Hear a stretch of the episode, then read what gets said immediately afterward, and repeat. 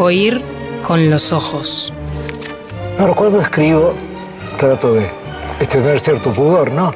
Y como escribo por medio de símbolos, y nunca me confieso directamente, la gente supone que esa álgebra corresponde a una este, fealdad, pero no es así, y es lo contrario. Esa álgebra es una forma de pudor y de la emoción, desde luego. Oír con los ojos. La tarea del arte es esa, es transformar, digamos, lo que nos ocurre continuamente, transformar todo eso en símbolos, transformarlo en música, transformarlo en algo que puede perdurar en la memoria de los hombres. Y es nuestro deber ese, tenemos que cumplir con él, si no nos sentimos muy desdichados. Un programa bajo los efectos de la lectura. Do we write better? Do we read better than we read and wrote 400 years ago? Oír con los ojos. Conducción. Fernando Medina. Haber podido hablar, caminar libre, no entrar o sí en iglesias, leer, oír la música querida. Junto a Lucía Campanella, Natalia Mardero y Las Karamazov. Oír con los ojos. Un programa. Para mí el acto de escribir tiene mucho de un acto de amor. Bajo los efectos de la lectura. El pie de la letra, un acto de amor, un acto de amor.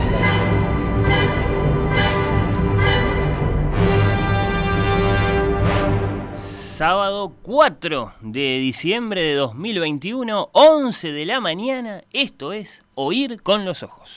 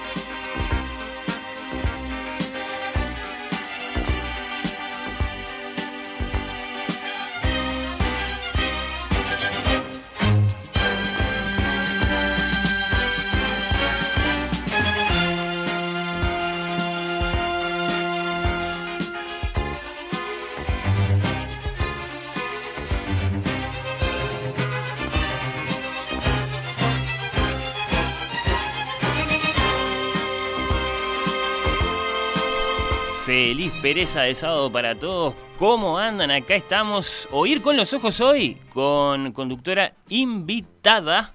Es un lujazo presentarles, saludar esta mañana inaugural de sábado de diciembre a la señora Estefanía Canalda. Bienvenida, ¿cómo andás? Muchas gracias, Medina. Muy contenta de estar por acá, en, el estudio más lindo de la radio uruguaya. Eh, sí. Yo vengo por las vistas.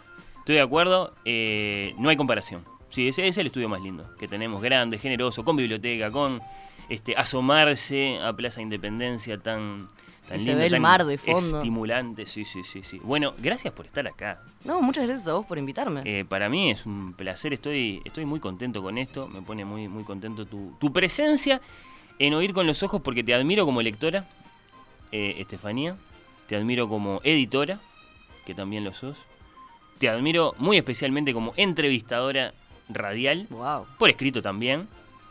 Eh, bueno, porque te considero una amiga de los libros en general. También por eso me, me pone muy contento tu, tu, presencia acá. Y también, y también porque vos nunca me invitaste a 2030. eh, y ahora ya no podés porque 2030 se terminó. Perdón, te invitamos a hacer un desnudo, ¿cómo no? No, ni, ni, siquiera esa vejación que llamaban el desnudo.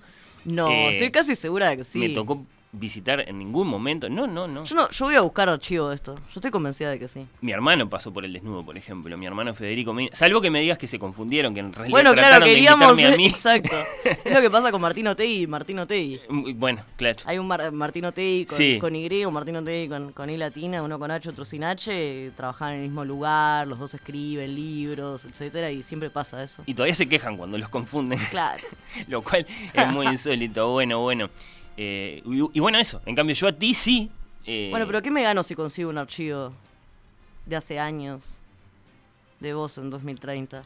Bueno, en principio un desmentido de mi parte, pero Ah, no, bueno. no, no, no. Eh, yo tengo, tengo memoria radial. Nunca pasé por 2030, nunca fui invitado a ese gran programa histórico de la radio uruguaya. Y ¿Me, en me cambio, trajiste para recriminarme tú sí has, venido hoy a oír con los ojos. Y entonces, eh, en esa. En esa, bueno, esa vicisitud de las amistades, que siempre es muy importante de quién le debe algo al otro, yo quedo cómodo a partir de este momento contigo. Eh, acá estás vos en Oír con los Ojos, bueno, yo nunca Qué incómodo todo 2030. bueno, Qué Estefanía, recibida más incómoda. Varias preguntas para ti, eh, que hace Wow. muchas semanas que no te escuchamos en vivo en la radio, me parece que es importante. ¿Cómo anda Pablito? Bueno, anda hermoso, cumplió los 17 meses, ya está, bueno, correteando por todos lados, jugando, aprendiendo a interactuar con otros niños. ¿Tiene libros favoritos? De hecho, sí. ¿Maneja, fuma? eh, bueno, le encanta tirar libros de la biblioteca y luego agarra un libro y lo ojea por varias... Incluso ha, ha llegado a estar una hora hojeando un libro y el, su libro favorito es Locas Pasiones de Diego Mirá. Siempre lo agarra de la biblioteca y lo ¿Se lo dijiste a eso? ojea. Por su- le mandé un video de, de- Pablito hojeando su libro. Es muy, es muy fanático. Yo no sé si tiene que ver con, con los colores, con la tapa, que le llama la atención. Seguro que te dijo, "Reco- ahora dale el de Caribe con K. Sí, este, sus libros propios, bueno, tiende a, a romperlos, un poco se entusiasma y, y, bueno, ha arrancado alguna página, me ha dolido un poco, pero bueno, lo queremos igual. Hay que convivir con eso. Sí, sí, igual, igual lo queremos. Sí, sí, sí. Igual lo queremos. Sí, sí, en casa hay también este, mucha página suelta, arrancada por acá y por allá. Eh, yo no me enojo. No, no me enojo. Es, es una forma de relacionarse con los libros, por lo menos. Sí, tiene mucha, mucha relación con los libros, sí, Sí, sin sí, duda. sí, Le bueno. encanta pasar hojas, le encanta el papel. Eso, Pablito, ¿cómo anda Edmundo Muy Canal, bien. papá. En serio, qué bueno. Espe- qué buena espero noticia. que haciendo un asado para, No, para guardar mi llegada. Bueno, escuchándonos y haciendo un asado, espero. Bueno, No sé si me estás escuchando, papá. No sé si, no sé cómo está ese fuego. un gran abrazo eh, a ese, bueno, eh, gran exponente del mundo de la edición acá en Uruguay, el mundo Canalda. ¿Cómo, qué más te voy a preguntar? ¿Cómo valoraste los últimos premios Bartolomé Hidalgo? Bueno, a mí personalmente me dejaron muy felices porque la colección Eñe, que es la colección que dirijo, tuvo dos ternados en la categoría de narrativa, Carlos Sí. Liscano con Los Orígenes y Gustavo Alzugaray con Cien agujeros de gusano. Ganamos además el Bartolomé Hidalgo en la categoría infantil juvenil con un libro hermoso que es El lobo es un invierno que viene del Hablando de norte Martín. Otegui, justamente, que es un libro bellísimo. A mí siempre me da una alegría enorme cuando la obra de Otegui es reconocida, me parece realmente un genio, me parece que escribe una belleza, con una... eh, me asombra siempre. Vayan a buscar los cuentos de Otegi a las librerías Sí, y pueden buscar duda. también la charla que tuvimos con él acá en el programa en el momento del lanzamiento. No me quiero olvidar De- tampoco de, de su libro. de, de Gabriel Bukeli y la historia de la JUP, que también es, es un libro excelente, una investigación histórica excelente sobre el, un tema importantísimo, ¿no? es el tema de la, de la derecha en Uruguay en todo ese periodo previo a la dictadura. Y bueno, también estuvo ahí nominado en la categoría También Historia. Entonces, bueno, quedé, quedé muy contenta con los Bartolomé. Varias satisfacciones. Mm. ¿Qué más? ¿Qué novedades se vienen eh, en fin de siglo para las próximas semanas, meses? Bueno, en realidad el libro que terminé, destacada. el libro que, que terminé ahora y mandé a imprenta es un libro muy duro, un libro sobre los fusilados de Soca, cinco militantes tupamaros muy jóvenes, de entre 26 y 34 años, que fueron fusilados por los militares en 1974 como represalia por el asesinato del coronel Trabal en Francia. Bueno, aparecieron un día, amaneció en Canelones, Soca, con cinco cadáveres a, a la vera de la, de la ruta. Y bueno, en este libro se reconstruye las investigaciones que se han hecho hasta la fecha sobre ese tema, las investigaciones periodísticas, históricas, pero también arqueológicas, y algo que es muy interesante, que es que eh, parientes y amigos de las víctimas reconstruyen lo que fueron sus vidas, sus infancias, sus adolescencias, su militancia, su vida familiar. Bueno, es, es un libro estremecedor. verdad. Bueno, un libro que se viene entonces, título. Silencio roto. Silencio roto, novedad destacada de fin de siglo para las próximas semanas, meses. Sí, próximas dos semanas. Y bueno, después nada, nos tomaremos un descanso. Ahí va, no, bueno, está, me parece. merecido descanso para el año que viene, obviamente que hay muchas novedades. En diciembre siempre se imprimen cosas importantes, eh, lo saben todos los eh, lectores. ¿Cuál fue el último libro que leíste y te gustó, Estefanía? Vengo con Celo Almada, leí Ladrilleros Opa. y enseguida me compré No es un río, Así que vengo leyendo esos dos que son, que son excelentes, ¿no? Son bastante tristes, bastante descorazonadores, pero... Valen la pena, sí, sí, sí. Selva Almada, ¿qué más? ¿En qué país de África vas a pasar la Navidad? No estás al tanto muy de la actualidad por lo que. Ah, bueno, sí, me costó, me costó. Lo que pasa, ¿sabes por qué me costó? Porque no, viste el- no me diste el café que me prometiste. Ah, bueno, está, o está sea, bien, si, me hubieras dado la cafeína vuelta, prometida, yo Sí, estaría más despierta no, y hubiera entendido la referencia. Bien metida, bueno. Estefanía. Este, está bueno, ponele que esa no me la querés contestar. Mm, ¿Cuál elijo como última pregunta? ¿Tavares debió continuar?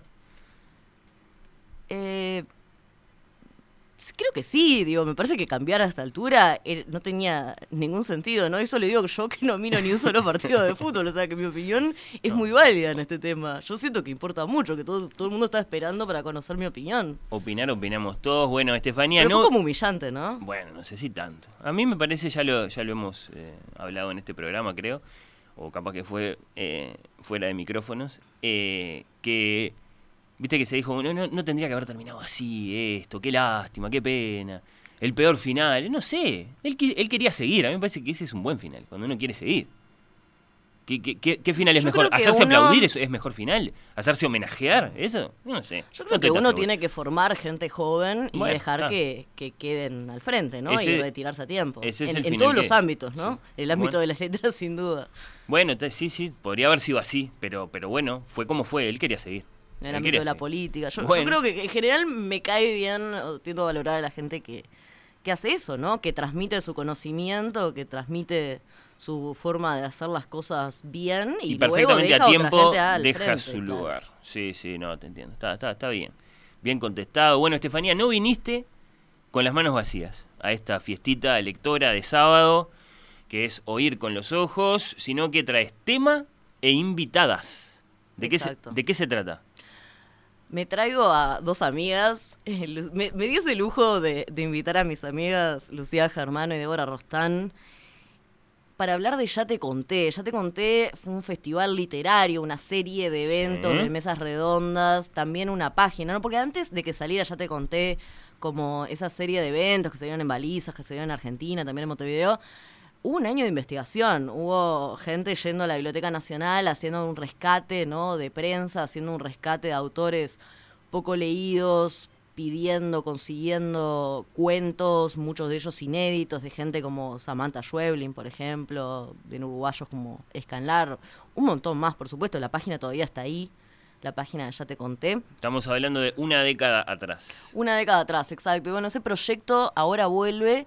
Y la idea es indagar un poco qué ha pasado en estos, en estos 10 años en la literatura uruguaya. ¿Vos tenés que ha- confirmado que vuelve? Ya te conté. ¿Vuelve? Porque creo que es una de Vuelve, las indagaciones que vamos a hacer, ¿no? vuelve. En la conversación de hoy está. Pero bueno, hay que, Es un hecho que hay vuelve. que averiguar un poco en qué formato, qué- Claro, qué, corte van a hacer ahora, ¿no? Porque en aquel momento era literatura a partir del comienzo de la década del 90 y hasta ese momento, que era 2012.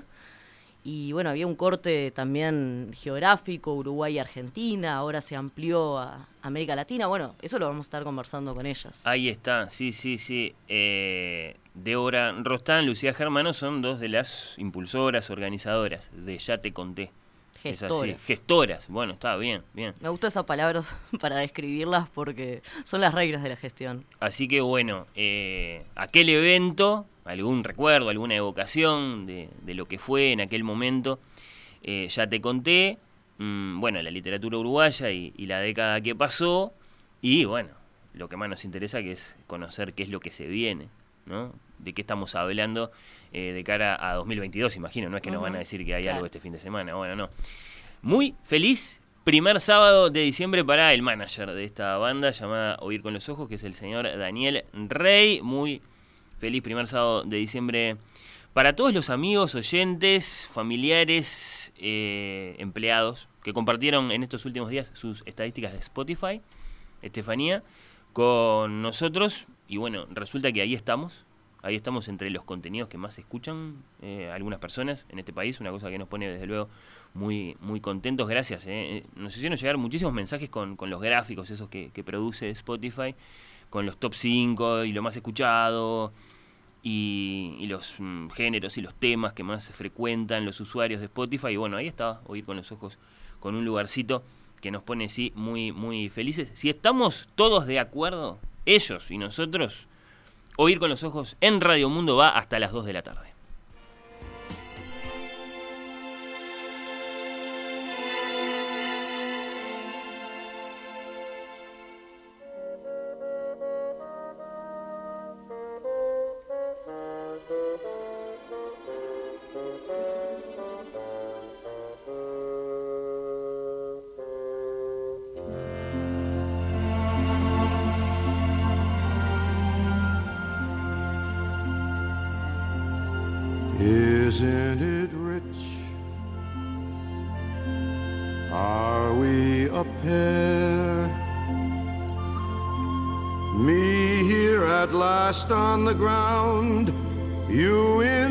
Midair.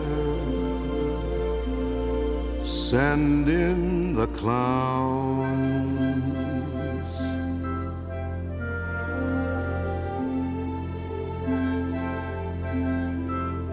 Isn't it bliss? Don't you approve? One who keeps tearing around, can't move.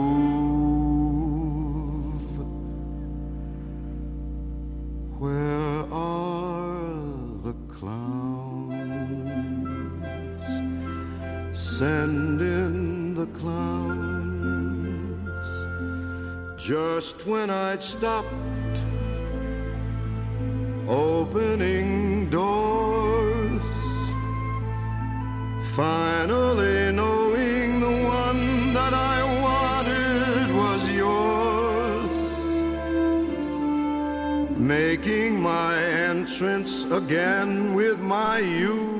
¿Qué estamos escuchando, Estefanía? Estamos con Send in the Clowns en la voz de Frank Sinatra, Sí. pero compuesta, y esto es lo que más me interesa, por Steven Sondheim, probablemente mi compositor favorito, quizás uno de mis narradores favoritos, uno de los letristas y músicos fundamentales de la historia del teatro musical, que murió el pasado 26 de noviembre a los 91 años. Ahora justamente se estrenó, se está por estrenar West Side Story, eh, que es una obra de Stephen Sondheim.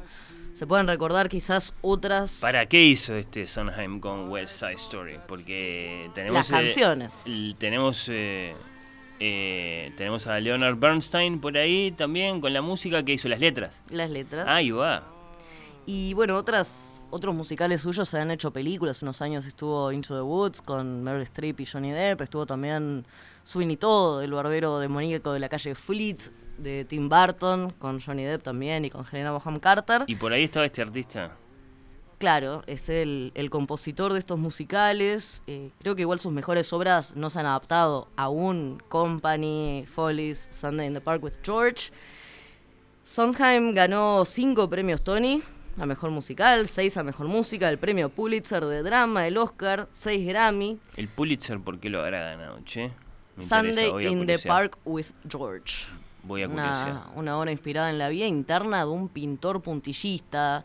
Era un tipo rarísimo. Sondheim eh, cambió el teatro musical en parte porque se apartó de toda esa onda de bueno, música pegadiza y finales felices, ¿no? La- los temas de Sondheim eran complejos, la- las canciones eran oscuras, a los personajes les iba mal. Eh, había no era melodramático, ¿no? O sea, se apartó bastante de lo que era cuando- Broadway. Claro, porque cuando aparece el musical es como que la ópera renuncia a su dramatismo y lo que tenemos es una especie de ópera pop. Y este señor entonces la devuelve a lo complejo, incluso a lo dramático, a lo, a lo oscuro, ¿por qué no? Interesante, interesante. Sí, sí, es uno, es uno, bueno, nada, es una persona que fue muy importante para mí. Mirá. Musicalmente, narrativamente, me, he emocionado con muchos de sus, con muchas de sus obras, con muchos de sus temas. Así que acá tenemos a Frank Sinatra cantando palabras escritas Sí, por este Stephen Sondheim. ¿Está bien? ¿Así? sí, sí, sí, sí. my lines. No one is there.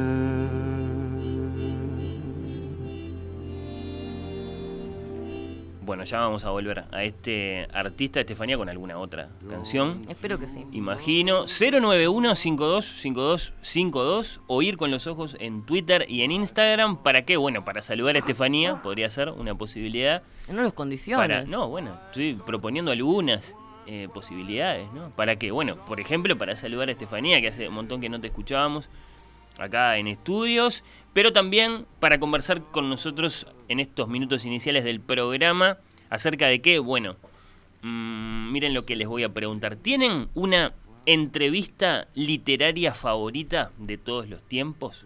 Una que recuerden especialmente. Ya hice la pregunta ayer en las redes y tengo varias respuestas. ¿Y por qué se me ocurre esta pregunta hoy? Bueno, porque está Estefanía, ya lo dije, que para mí es una de las mejores entrevistadoras literarias eh, del mundo.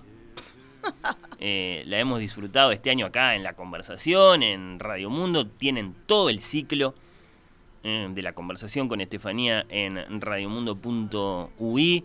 Pasaron por esas conversaciones algunas de las figuras de las letras uruguayas contemporáneas de mayor relieve, yo que sé, una Carolina Bello, ¿quién más pasó? Gonzalo Vaz, ¿quién más? La última Leonor fue Curtuasí. Pablo Silva Lazabal fue Ahí está. la última. Pasó Nicolás Alberte, que a vos además te vino a visitar, no como nosotros que nos atendió por Zoom desde Rocha. Sí, lo hice bueno. venir desde Rocha, No, se sí, tomó sí, un ómnibus, vino, sí, es lo que estoy diciendo, Estefanía es una de las entrevistadoras importantes que tenemos acá en Uruguay. Un, ¿Quién más vino? Un Matías Mateus. Pero no solo eh, figuras de las letras uruguayas contemporáneas pasaron por la conversación con Estefanía. Entrevistaste a Pilar Quintana, a Eduardo Sacheri. ¿Qué te dejó el ciclo? ¿Te quedaste contenta? Me quedé muy contenta, sí. Siempre es interesante hacer entrevistas literarias porque uno se obliga a leer, además, ¿no? Se obliga a estar al tanto de las novedades que va saliendo. Muchas veces se sorprende, me pasó con Pilar Quintana, que no sabía quién era. Bueno, cuando escuché que había ganado el premio Alfagora, me adelanté un poco y dije, bueno, voy a leer el anterior, La Perra, me, sorprendió. Em, y bueno, Los Abismos me sorprendió porque también son dos obras que, que difieren mucho entre ellas, ¿no? Sí. Que no, no parece necesariamente la misma autora, pero sí que tiene que ver con, eh, con, la, con el mundo interno de las mujeres, ¿no? Sí, indagaste hecho, eso mismo, de hecho, en, en- en tu diálogo con ella, insisto, ¿eh? están todas las entrevistas literarias de, de Estefanía en radiomundo.ui, no, no para escuchar ahora, ahora están escuchando, hoy con los ojos, pero después dentro de un rato, si quieren, las pueden ir a buscar, ahí hay un montón para, para elegir, todas grandes entrevistas, ¿eh? profundas, cuestionadoras, diría, como cuando le dijiste a Isabel Retamoso, pero eso que le criticás a Debimos Ser Felices eh, es lo mismo que después le elogiás a los pasajes comunes, por ejemplo, ¿no? Y ahí- un poco lo mismo que hace ella también Ella- en su literatura. Después pensé, le podría haber dicho que también es lo mismo que hace ella, ¿no? La literatura fragmentaria que se ha puesto tan de moda. Claro. La literatura, ¿no? Como en flashes, en escenas, Sí. en capítulos muy cortitos que van pintando, claro, escenas en general de, de la vida cotidiana. Ahí ella te puso en tu lugar y dijo, no, de ninguna manera es lo mismo. De ninguna manera y te explicó por qué le parece que es diferente. Interesante, esos son esos momentos eh, de, diálogo, de, intercambio de puntos de vista que, suceden en las entrevistas de Estefanía. A mí me encanta cuando pasan esas cosas. Bueno, eh, alguna, te tengo que preguntar esto, alguna de tantas, ¿no? La conversación, pero antes en 2030 hacías un montón también. A lo largo de muchos años hiciste muchísimas. ¿Alguna que recuerdas con especial cariño o como especialmente valiosa? A ver, ¿cuál me vas a destacar? Recuerdo con mucho cariño a Marta Sanz, ¿no? Esta escritora española, madrileña, una simpatía increíble, ¿no? Hmm. Es muy interesante cuando esos autores tan conocidos, exacto, sí. que, eh, caen con, con mucha humildad, ¿no? Aparte, bueno, siempre también lo que uno disfruta de las entrevistas tiene que ver con lo que uno preparó, lo que uno leyó y cuánto uno logró sumergirse en el mundo de esos autores, me parece. Entonces, ahí no sé por qué tuve bastante tiempo para prepararla, entonces me metí a leer todos los libros y fue sumergirse bueno. en, una, en una voz tan particular que tiene ella. Y ah, cuando la conocí fue como, wow, mira, te vengo leyendo hace semanas, ¿no? Qué increíble. Vamos a tratar de rescatarla, esa entrevista que debe haber sido hace unos años ya. En 2016. Por eso, vamos a Mm. tratar de, de recuperarla para compartir. Ya que la elegiste, si me hubiera dicho, no, este, la que recuerdo con especial cariño es la que le hice a Ignacio Martínez este año, por ejemplo. Bueno, está- estaba ahí, pero esta hay que ir a buscar. No, este año estuvo también Sí. el, el ciclo de literatura infantil Por juvenil, eso. que también es, es interesante eso, ¿no? Hay Sí. que, siempre me parece importante destacar el destacar el, el trabajo de los escritores eh, para niños y para en jóvenes que hacen libros tan increíbles, además que muchas veces la prensa no los atiende, ¿no? Sí, ahí tuviste a Virginia Mortola, eh, a quién más. Virginia Brown, Ahí está, sí, sí, sí, no, este no. Eh, Federico Ibanier. El gran Federico Ibañar también pasó, sí, por la conversación este año de la mano de, de Estefanía. Bueno, yo no sé si te dije alguna vez, Estefanía, que eh, a veces siento que mis mejores entrevistas ni fueron entrevistas ni fueron en la radio. Eh, y de hecho, digamos, no, no, no, no, sé exactamente qué fueron, pero a mí me tocó, en tanto que librero, encontrarme con tres eh, premios Nobel de literatura y, y no tengo más remedio que recordar esos momentos como, como muy valiosos. Lo que pasa es que, claro, no, no, no fueron en la radio y después no, no fueron entrevistas. Yo no hice nada. Estaban ahí y bueno, y conversaron conmigo unos minutos nada más. Eh, mm, Orhan Pamuk, mm, JM Coetzee y Mario Vargas Llosa, que me visitaron sin saber, por supuesto, dónde estaban entrando, simplemente porque ¿Qué había una librería con muy grande. Con Vargas Llosa conversé sobre Idea Vilariño porque él entró a la librería en la que yo estaba trabajando buscando las traducciones de Idea Vilariño de Shakespeare. Eh, a propósito de lo cual, eh, Lucía Campanella está trabajando con eso. En este mismo momento, en algún momento vamos a, vamos a hablar de eso en el programa. Eh, buscando el, Hamlet de Idea Vilariño, que es un Hamlet muy complejo porque ella lo hizo para distintas producciones teatrales, había versiones, había correcciones. Bueno, Eh, estaba buscando eso porque él sabía que Lozada hizo ediciones de esas traducciones. Y entonces conversamos sobre, sobre Idea Vilariño con, con Vargas Llosa. Con Pamuk sobre Borges, porque él justo había publicado su volumen de ensayos Otros Colores. Y a mí me llamó la atención su, su ensayo sobre Borges, entonces creo que le pregunté algo sobre eso. Y con Cuetze sobre Madame Bovary.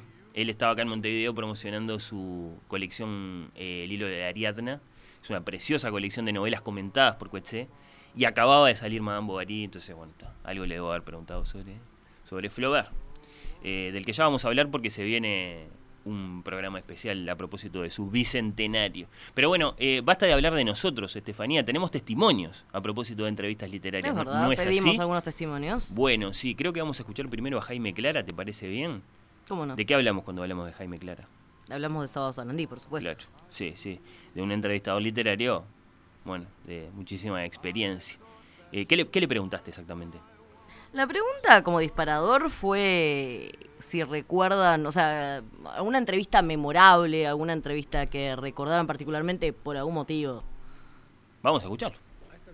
Partido y con tantos años entrevistando escritores, este mes de diciembre Sábado Sarandí cumple 20 años. Y estando además de los dos lados del mostrador, porque también he sido entrevistado como escritor, lo primero que puedo decir es que la mayoría de las veces las respuestas de los entrevistados está directamente vinculado a cómo se plantea el periodista, las preguntas que haga, etcétera. Eso evidencia por un lado si ha leído el libro, si sabe de qué se trata o si directamente te sentás porque te llaman por un libro que acabas de sacar y la primera pregunta es ¿qué es el alma? ¿Crees en la muerte? Y esas cosas. Entonces, eh, si te vienen de entrada con, con preguntas estrafalarias, difícilmente puedas ser un buen escritor que responda bien a esas preguntas. Al menos en mi experiencia, capaz que hay gente que la hace de taquito. A malas preguntas, malas respuestas. Eso creo que es una, una máxima que se cumple bastante. Eh, y con respecto a, a quienes se manejan mejor, el ser eh, muy buen escritor o ser el mejor de los escritores no te convierte en el mejor de los entrevistados, sobre todo por lo menos para el tema radio, capaz que escribiendo una, una entrevista eh, vía correo electrónico capaz que funciona. En el caso de la radio, que es con lo que yo me manejo, no necesariamente la calidad literaria está directamente vinculada a la forma en que comunicas. Eh, me ha tocado entrevistar a, grandes escritores, a grandes escritores admirados profundamente, los mejores, de los que me gustan más y sin embargo comunicando no pueden verbalizar o transmitir lo que significa su obra directamente porque lo de ellos es escribir. Pero también los hay, los escritores que jamás te dejan a pie. Que preguntes lo que preguntes, ellos siempre te van a cautivar, te van a envolver, te van a hacer eh, pasar un rato fenomenal con respuestas que pueden ir para cualquier camino, pueden tomar cualquier camino. Rosenkopf, por ejemplo, Mario Delgado Aparaín, por ejemplo, son escritores que, que pregunten los que preguntes, ellos siempre van a, van a responder de una manera que te va a cautivar. Y entre los escritores que me siento muy seguro conversando con ellos, este, porque sé que la sustancia periodística va a ser siempre muy buena, son Luis Fernando Iglesias, por ejemplo, eh, por ejemplo, Eduardo Sacheri, eh, son dos de los ejemplos que te diría que este, Ramiro Sanchís es otro, que manejan además un abanico de información este, muy, muy amplio que, que trasciende la mayoría de las veces sus propios libros y se hace una charla muy amena. Insisto, todo lo que te cuento es en base a la experiencia personal. Bueno, Gustavo se suma a esto que decía hace un rato de compartirnos sus estadísticas de Spotify. El podcast que más escuchaste fue Oír con los Ojos, le dijo Spotify a este oyente. Muchas gracias, un abrazo para él. Que dice Gustavo, el programa del sábado pasado fue exquisito, sensible, hermoso. Bueno, gracias Gustavo. Deberían hacer más programas. Mira, esto decías vos, Estefanía, tenías razón sobre literatura infantil y juvenil. Bueno, hicimos uno, Gustavo, está bien. Pedí más, sí, todo lo que quieras, pero eh, por ahora eh, hicimos uno, qué sé yo. Los escuchas somos padres y algún hijo te escucha. Felicitaciones. Bueno, y después saludo el programa y no quiero que Estefanía sea grande más todavía por todo lo que te dije yo, desde luego, pero es muy hilarante seguirla en las redes sociales. Ay.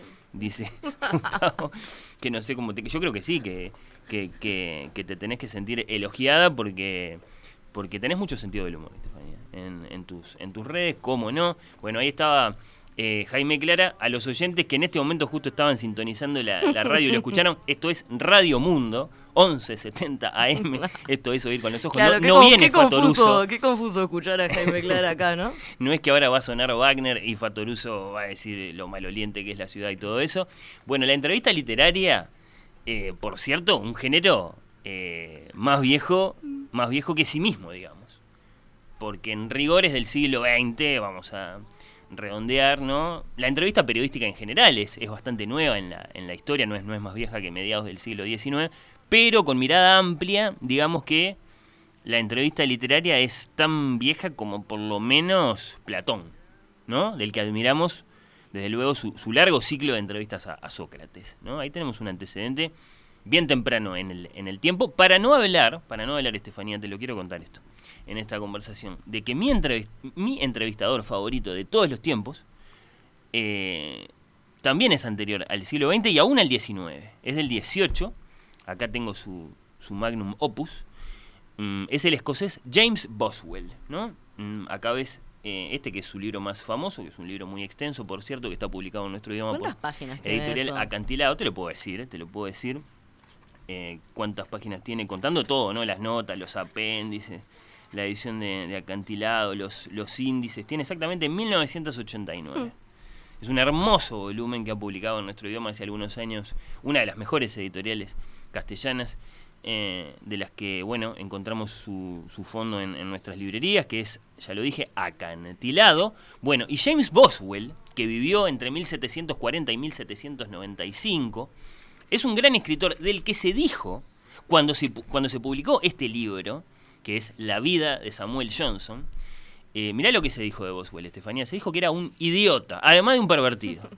Pero primero un idiota, después además porque como se conocen los diarios ahí, bueno, y se vino a saber un poco cómo era su vida sexual, y entonces también había que decir que era un pervertido.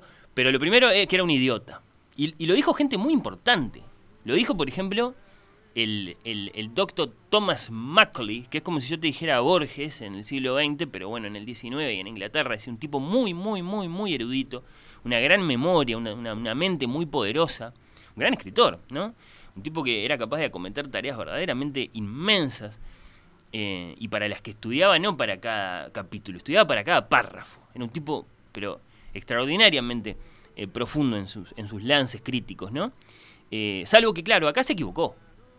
Macaulay dijo, Boswell me parece un idiota. Dijo, dijo cosas muy, muy, muy feas, ¿no? Dijo, era servil, impertinente, superficial, pedante, un fanático, un idiota, hinchado por el orgullo familiar, eternamente fanfarroneando sobre la dignidad de un caballero nato, se refiere a Johnson, por supuesto, pero agachándose para ser un chismoso, un espía, un burro, común en las tabernas de Londres. Tal era este hombre y tal mm, era contento y orgulloso de estar. Una cosa muy devastadora que dijo Macaulay sobre, sobre Boswell, equivocándose porque lo que no entendió este señor, y acá viene el punto que quiero ilustrar y por eso estamos hablando de entrevistas literarias, ¿no? Mm, esto está dicho con toda, con toda injusticia, ¿no? Eh, él después le reconocía, sin, sin temor a contradecirse, digamos, que había sí escrito un gran libro. Había escrito un este no se podía negar que era un gran libro porque porque bueno, está eso eso fue evidente desde que se publicó, era un grandísimo trabajo el que había hecho el que había hecho Boswell, ¿no? Eh, de hecho, hasta el día de hoy se la considera la más grande de las biografías literarias y la había hecho a pura oreja, ¿no? Y con una libretita y un, lápiz. Entonces, eh, ahí estaba el punto. Boswell no era un idiota, sino que había jugado un papel, el papel del idiota o el papel del estúpido, para hacer preguntas, ¿no? Y para poner al otro, a Johnson en este caso, en el lugar de tener que, tener que contestar de un cierto modo. Y eso es muy interesante desde el punto de vista de cómo se hace una buena entrevista literaria, porque abre, abre varias posibilidades, ¿no? Eh, además de que a mí me tienta mucho porque jugar el papel del estúpido capaz que, que- que no me cuesta tanto, digamos. Pero bueno, eh, un punto que hasta podríamos, digamos, convertir en, en objeto de debate, decía, ¿no? Incluso a partir de lo que decía Jaime Clara recién, ¿no? Que lo, que lo escuchábamos, ¿no? ¿Qué, qué decimos siempre, Estefanía, de la, de la entrevista literaria? Bueno, eh, las preguntas tienen que ser inteligentes. El entrevistador tiene que haber leído los libros del entrevistado, ¿no? Qué importante eso. ¿Vos decís? Yo no sé si no me animo a discutirlo eso. Que sea importante leer los libros del entrevistado. Porque, ¿qué pasa? ¿Qué pasa? Eh, depende de la meta de la entrevista. Depende de la meta de la entrevista. Es decir, depende de lo que estemos tratando de lograr. ¿No? Mm, Siempre mayor información es mejor, ¿no? Bueno. Cuanta más información se tenga, Sí, mejor se puede siempre, manejar siempre, siempre bueno. Yo creo Siempre. que la meta a veces cambia y no nos damos cuenta. Entonces la entrevista literaria puede ser varias cosas. Puede ser como es una entrevista política, por ejemplo, ¿no? En la que en general, por ejemplo acá eh, de lunes a viernes tenemos en perspectiva a Emiliano Cotelo y tenemos a Rodrigo Abelenda, que es productor de En Perspectiva y trabaja para esas entrevistas. ¿no? Prepara, chequea datos, sugiere preguntas, le presenta todo un material que después Emiliano eh, digamos, va, va- va a trabajar por su cuenta antes de hacer la entrevista, ¿no? Entonces hay una colaboración ahí que es muy importante. Yo no sé si eso puede correr para una entrevista literaria.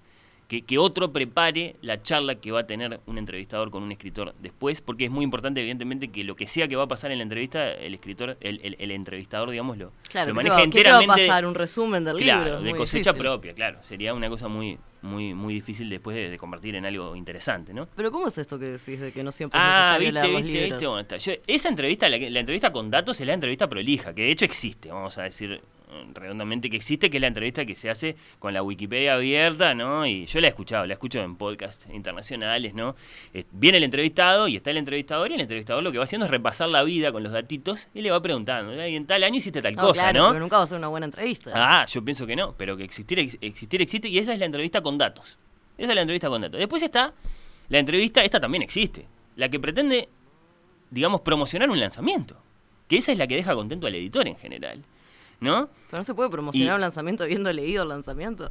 Bueno, eh, yo, claro, es decir, eh, cuando la entrevista se hace así, conforme esa meta, la meta de promocionar un lanzamiento, y insisto, esta, esta es la entrevista que suele dejar contentos a los, a los editores, a los productores, qué sé yo. ¿Te acordás lo que pasó con Franchella en No Toquen Nada vos? No. Que eh, le hicieron una entrevista al actor Guillermo Franchella en No Toquen Nada, en, en FM del Sol, y era una entrevista, digamos, que, que- la verdad venía muy bien. Este, yo recuerdo haberla escuchado en vivo y, y- me estaba gustando muchísimo, salvo que el tipo se enojó al final, porque no le habían hecho preguntas a propósito del espectáculo que había venido a hacer acá a Uruguay y del que tenía a su productor ahí del otro lado del vidrio y se lo dijo. "Eh, No me preguntaste nada sobre esto que... Y, él, o sea, que él hubiera estado contento si le hubieran hecho esas preguntas, las preguntas de manual, digamos, a propósito de eso que él, él quería vender entrada, bueno, está. Y capaz que el- ese, de todos modos, no era el mejor modo de despertarle a alguien las ganas de ir a ver lo que sea que este hombre estaba haciendo. Capaz que el mejor modo era otro, no necesariamente hacerle preguntas prolijas. Bueno, ¿y de qué se trata este espectáculo? ¿No? Yo pienso que ahí también hay un tema con la meta de la entrevista y, y con el camino que elige tomar el entrevistado. Quizás lo correcto hubiera sido averiguar lo que se pudiera del espectáculo, tratar de ir a algún ensayo, no sé de qué se trataba, y sí hacer alguna pregunta del espectáculo, porque Quizás en sí. eso estaba su vida profesional. Quizás sí, quizás sí, quizás esa hubiera sido la mejor entrevista, quizá no, quizá no, quizá había un camino alternativo que era hablar de otras cosas y simplemente eh, digamos, estimular en, en quien estaba escuchando eh, el interés por, digamos, por esta figura y lo que sea que estaba haciendo, sin importar los detalles concretos, porque eso después, de repente lo puedo averiguar por otro lado, qué sé yo. Eh, y bueno, después, por supuesto, tantas otras. La entrevista en la que el entrevistador se luce tanto como el entrevistado, esa también la escuchamos bastante. Y no puede ser que esa sea la Más que una pregunta, tengo una reflexión. Claro, por ejemplo. Sí, sí, un comentario sobre tu libro, qué sé yo. Y, y termina siendo más una conversación que una entrevista propiamente dicha, ¿no? No sé si la, si la reconoces Sí, esa entrevista, supuesto. pero, pero creo que también sucede mucho, ¿no? Y después está, y a eso, a eso quería llegar con Johnson, la entrevista que hace el estúpido. Que es la entrevista eh, que tiene de pronto como meta hacer hablar al otro, hacerlo hablar, incluso más allá de sus ganas, más allá de lo que él tenía pensado hablar, porque siente que tiene que ser más claro, tiene que ser más explícito, decir más, explicar más, y de pronto hasta se enoja un poco y habla con un cierto temperamento. Y eso es de hecho lo que pasa en este libro. Este libro es maravilloso, La vida de Johnson, escrita por Boswell, porque Boswell efectivamente juega el papel del estúpido. Le hace preguntas muy insólitas, algunas muy ridículas, no, algunas muy provocadoras, muy sutiles, pero, pero, pero que en una primera eh, apariencia, digamos, parecen las preguntas de un bobo. Y claro, el otro se enoja. Por ejemplo. Y habla, ah, bueno, yo qué sé. Eh, le habían, yo me acuerdo de tantos momentos, pero hay uno que es uno de mis favoritos. Eh, Johnson está contando que le habían encargado hacer un diccionario, que es una cosa muy, muy famosa que hay en su vida, ¿no? Bueno, está. De pronto uno de los trabajos más grandes de mi vida, ¿no? Le empieza a contar. Eh, es cuando me encargaron el diccionario de la lengua inglesa, porque no había, los libreros necesitaban un diccionario, estamos en la mitad del siglo XVIII, ¿no? Salvo que cuando me lo vinieron a encargar de manera concreta me dijeron que me iban a pagar 1.500 libras, lo cual por supuesto no me alcanzaba para contratar este, ni lexicógrafos, ni amanuenses, ni nada. Lo que significaba, si esa era la paga, que lo iba a tener que hacer solo. ¿no? Entonces ahí Boswell, muy vivo, le dice, ¿cómo solo? Y se hace el sorprendido, y se hace el, el, el- el- digamos, que, el que no logra comprender. Y le dice, pero acaba de publicarse la enciclopedia en Francia, y la enciclopedia demandó el trabajo de 40 académicos, ¿no? Eh, eso, jugando el papel del lobo. Y la respuesta de Johnson es memorable, justamente porque, eh, digamos, quiere eh, apagar ese pequeño incendio que tiene enfrente, que es esta- este, este asombro de su interlocutor, y le dice, ¿cuántos franceses? 40. Bueno, 40 franceses y un inglés. La proporción es justa. Esa es la, es la- la memorable respuesta de Johnson, que, que, claro, Boswell no la hubiera obtenido si no hubiera jugado un poco el papel del idiota. Y así pasa en todo el libro. ¿eh? Es, es- es otra forma de entender la entrevista literaria, en la que de pronto el entrevistador no, no necesariamente sabe tanto sobre el otro, pero sí sabe provocarlo. De pronto pensó, bueno, ¿de qué lo voy a hacer hablar? ¿Cómo lo puedo provocar más? ¿Cómo lo puedo hacer enojar un poco? No sé, ¿qué te parece? Sí, sí, eso, Ah, sin duda. bueno. No. Más testimonios, Estefanía. Eh, ¿A quién tenemos? Alicia Torres, por ejemplo. ¿De qué hablamos cuando hablamos de Alicia Torres? Crítica literaria de Semanario Borecha, gran crítica literaria. Una de mis favoritas. ¿Sí? Misma pregunta que a Jaime Misma Clara. pregunta, ¿Alguna ver. entrevista literaria memorable en su Ah, vamos a carrera? escucharla. Muchas gracias por la invitación. Ante la consulta, lo primero que pensé fue comentar algo de una entrevista que le hice a Gustavo Espinosa cuando el COVID recién llegaba a 33 y él estaba terminando de escribir La galaxia Góngora. Pero enseguida decidí ir más atrás, más atrás en el tiempo y evocar una entrevista con Amanda Berenguer, ya que estamos a punto de cerrar los homenajes que se hicieron este año por su centenario. Amanda pertenece a ese linaje de creadores que exige contestar las preguntas por escrito.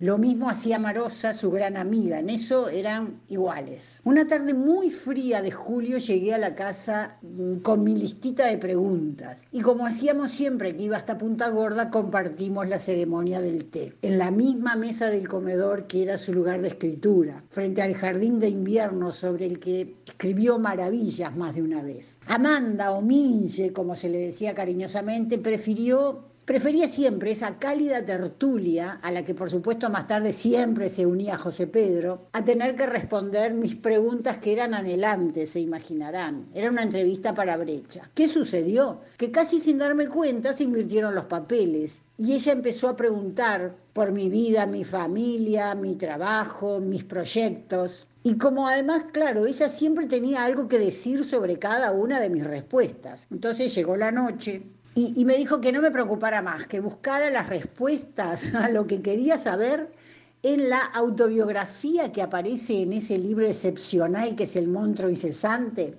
Porque ella, bueno, si había escrito esa autobiografía, ahí estaban todos los, los momentos de su existencia que podían interesarme y ahí estaban en el libro mediante transcripciones de pasajes de su obra. Está todo ahí, ¿no? Sus señas personales, sus gustos, sus disgustos, eh, la intimidad de su oficio, las reflexiones que acompañan la tarea de creación. Está todo. Eh, recomiendo ese libro El monstruo incesante, aunque creo que estará agotado. Bueno, yo igual insistí en las bondades de la entrevista tradicional y, muy convencional, debo reconocer que era lo que yo quería, ¿no? Pero bueno, me dijo amable pero firmemente que mejor que no, que ella se sentía segura escribiendo, que podíamos charlar en ese momento sobre las preguntas, sí, pero que se las dejara y en un par de días volviera por las respuestas. Y bueno, así fue.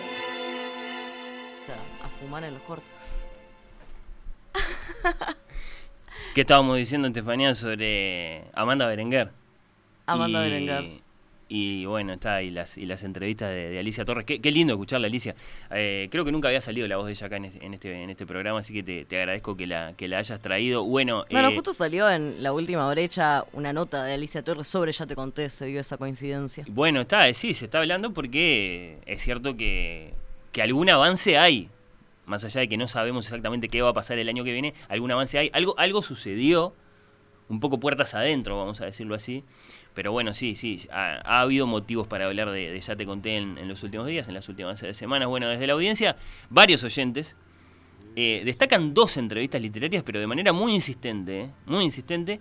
Eh, bueno, Juan de Buenos Aires, que es un queridísimo oyente. Virginia, Federico, tengo a Diego también, a Sebastián, que nos escriben todos ellos vía Instagram. Todos se acuerdan de Bolaño en la Feria del Libro de Santiago de Chile en una entrevista muy, muy memorable, eh, año 1999, no faltaba tanto en definitiva para, para la muerte de, este gran escritor chileno, en diálogo en este caso con el conductor de un programa eh, de televisión que se llamaba La Belleza de Pensar, Christian Varenken. Esa búsquenla en las plataformas, esa entrevista con Bolaño en la Feria del Libro de, Chile, en la, en la famosa estación Mapocho. Es una gran entrevista literaria. Varios oyentes se acuerdan de ella. Es cierto que los provocamos un poco con, con una imagen.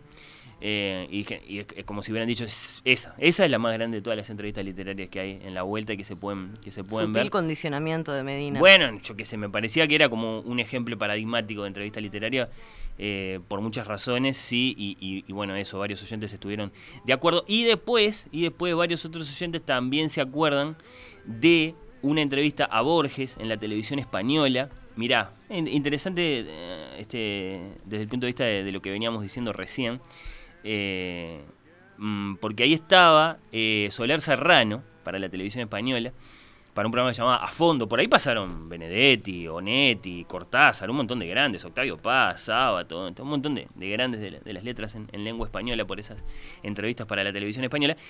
Y de Soler Serrano siempre se dijo que quedaba un poco en ridículo a veces. Y que tenían que venir los escritores a rescatarlo, ¿no? Que les hacía preguntas un poco bobas y después aparecía Borges con alguna genialidad. Falso. Yo sostengo que eso es falso, que Soler Serrano jugaba el papel un poco del bobo y los provocaba y lograba respuestas memorables. Y por eso mismo esas entrevistas están buenísimas. Porque él se ponía un poco en ese lugar del ingenuote ¿no? Y les hacía preguntas bastante inocentonas, casi infantiles por momentos acerca de su vida, Y les decía eh, salamerías, ¿no? Y usted, maestro, que es todo memoria, le decía Borges. Y Borges se reía un poco y trataba de minimizar los disparates que decía este hombre, pero claro, también un poco para situar este, a quienes estaban viendo sí, la entrevista. sobre la cancha a un público más amplio que no siempre le interesa la literatura. Esa es de los años 70, 1976, sí, la de Soler Y la televisión además funciona mucho con esa lógica de, exageración de los personajes. Sí, ¿no? Sí, sí, algo de eso, algo de eso había. Lo cierto es que son entrevistas que eh, uno siente siempre muchas ganas de volver a ver y eso las vuelve, sí, eh, particularmente presentes, memorables. Así que bueno, gracias. a cuando cuanto menos literaria, más cálida la entrevista. Y bueno, un poco de eso debe haber, según también eh, eh, el perfil del entrevistado. Hay algunos que son más de los libros, otros que son más de la vida, no sé. Eh, daría para hablar mucho. yo, yo tengo mi, mi punto de vista así acerca de la diferencia entre el... Bueno, algo de eso también decían nuestros, nuestros invitados, los, testimonios que escuchábamos, ¿no? No necesariamente el gran escritor después es un gran entrevistado. No, sin duda que no. Y, y lo mismo al revés, si puede haber un gran entrevistado cuyos libros de pronto no son los tales libros, ¿no? Eso hay que ver.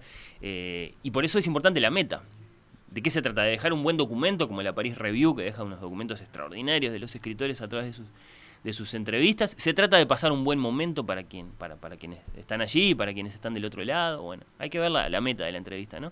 Último testimonio, Estefanía, ¿a quién tenemos? Silvana Tanzi. Oh, eh, crítica literaria también, pero en este caso del semanario Búsqueda. Claro, sí, sí, sí. Eh, la misma pregunta para Silvana. Misma pregunta. Vamos a ¿Alguna escucharla. entrevista literaria memorable de su carrera? Me encanta Silvana, la quiero escuchar. Recuerde, nunca tuve problemas con, con los escritores que he entrevistado, con las escritoras. Lo que sí quisiera mencionar son algunos casos que me ha tocado en que uno contacta con la persona y no quiere una entrevista presencial, ni siquiera telefónica. Me ha pasado en algunas ocasiones, pero uno que recuerdo, eh, porque me pasó tres veces con la misma escritora, es con Cristina Perirossi. Ella, las tres veces que las contacté hace años de esto, ¿no? En- por, por diferentes libros que publicó mucho antes de, de ganar el Cervantes, nunca accedió a una entrevista telefónica. Todavía no estaba eh, desarrollado el Zoom, pero bueno, yo le ofrecí una entrevista telefónica y no, ella no quería, quería que fuera por mail. Es decir, yo le enviaba las preguntas y ella me las contestaba. Desde el punto de vista profesional no es bueno. No es bueno porque no hay lugar a la repregunta, porque los escritores que obviamente son muy celosos de su, vocabulario y de sus palabras, usan el vocabulario y la palabra más exquisita o nunca se equivocan, no hay pausas, no hay dudas y eso le saca una gran espontaneidad a la entrevista y bueno, y ahí hay que valorar, ¿no? ¿Está bien hacerlo así? ¿O es mejor tener eso o no tener nada? En el caso de Peri Rossi, yo siempre valoré que era mejor tener su entrevista, no tener nada. Después, en el otro extremo, están los escritores verborrágicos, ¿no? Los que les gusta mucho hablar, los que se van y se van y se van del discurso, que eso también da mucho trabajo al desgrabar o armar la entrevista. Y bueno, y ahí me pasó hace unos, unos años con, con otra premio Cervantes, que es Ida Vitale, que la entrevisté cuando empezó a ganar aquellos premios, Reina Sofía, los premios mexicanos. A ella la entrevisté por Skype. Y bueno, es, eh, fue un placer hablar con ella porque, bueno, habla de, de toda su vida, de la generación del 45, de... pero bueno, eh, la cuestión está después cuando uno se enfrenta a toda esa información, que por supuesto es mucho mejor a, a la parquedad, ¿no? Pero bueno, esto lo, lo cuento como forma anecdótica, no sin abrir, por supuesto, ninguna opinión sobre las escritoras, estas dos grandes escritoras, simplemente como ejemplos de dos, este, de dos formas que tienen sus dificultades a la hora de transcribir, de armar la entrevista y de grabar. Qué lindo y qué divertido lo que cuenta Silvana a propósito de nuestras cervantizadas y los extremos, ¿no? ¿Qué Peri será Rossi, eso de la gente que solo responde por mail? Mucha conciencia de la posteridad, en principio, es lo que uno piensa, ¿no? Mucha conciencia de que eso va a quedar ahí y que entonces tiene que estar lo, lo más cuidado posible. Es cierto que después, yo qué sé, en la Facultad de Humanidades se va a ver las entrevistas de los escritores, a ver qué dijeron hace 40 años en entrevista con no sé quién, y bueno, capaz que, que Peri Rossi tiene mucha conciencia de eso y, y quiere cuidar sus respuestas. Pero eso, según lo que cuenta Silvana, que es muy divertido, eh, en un extremo, ¿no? De, de nuestras dos, eh, de nuestras dos poetas eh, ganadoras del, del Cervantes. En el otro, Ida Vitale, que te recibe en su casa, que te queda dos horas.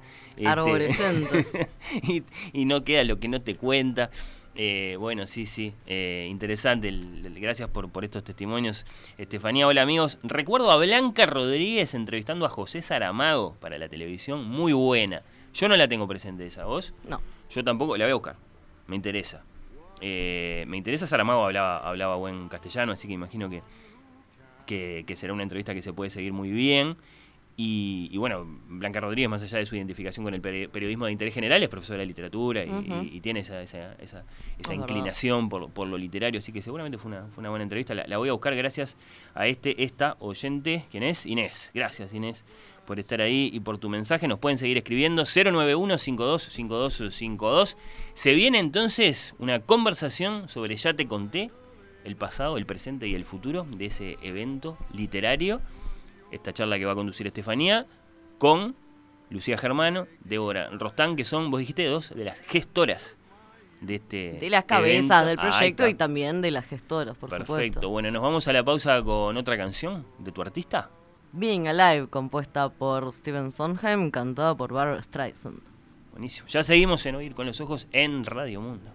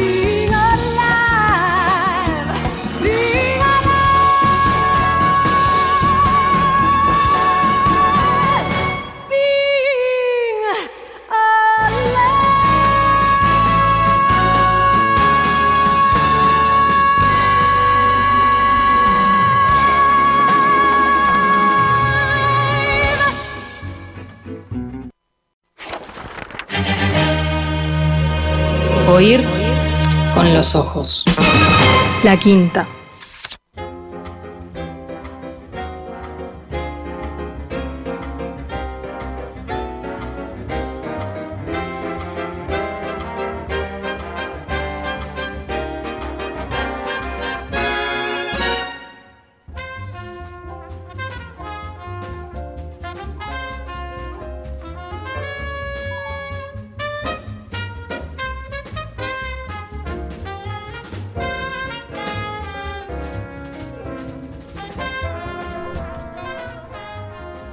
Estefanía, ¿de qué se trata esta conversación? ¿Me vas a presentar el tema? ¿Me vas a presentar a nuestras invitadas?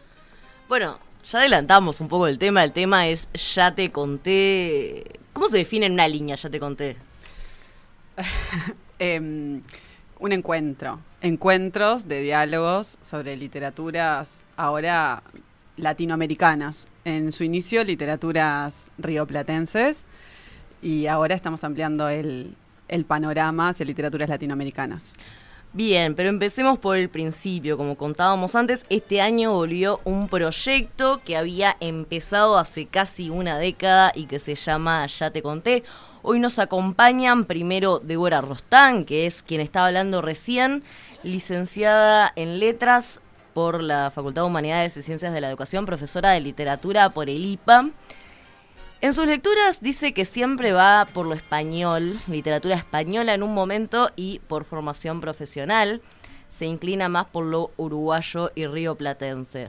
¿Un par de autores o autoras? Y ahora actualmente estoy leyendo bastante a Trías. Eh, ¿Cuál es tu favorito? Ay, me encantó la azotea. Me encantó la azotea. Bueno, Sí, me encantó, es raro buena. decir que me encantó porque te atraviesa toda, ¿no? Pero sí, eh, es muy buena. En series, Los Soprano, Breaking Bad, The Wire, en películas Big Fish, Trainspotting. En música es un poco ecléctica, dice, escucha desde clásica, cumbia plena, rock, indie, español, inglés, de todo. Y su principal hobby es bailar. Siempre hizo baile, clásico, otras disciplinas, ritmos. Y cocinar, soy testigo de esto. Eh, siempre el horno prendido en casa, dice Débora Rostán. Estamos también con Lucía Germano, que nació en Montevideo en 1986, vivió la mayor parte de su infancia y adolescencia en Paysandú, estudió letras, hizo también buena parte de lingüística en la Facultad de Humanidades, ha desarrollado varios proyectos en busca de divulgar y promover la narrativa uruguaya actual, el encuentro de literatura y cine, y ya te conté narrativas recientes río platenses con festivales en Montevideo, Balizas, Punta del Este y Buenos Aires.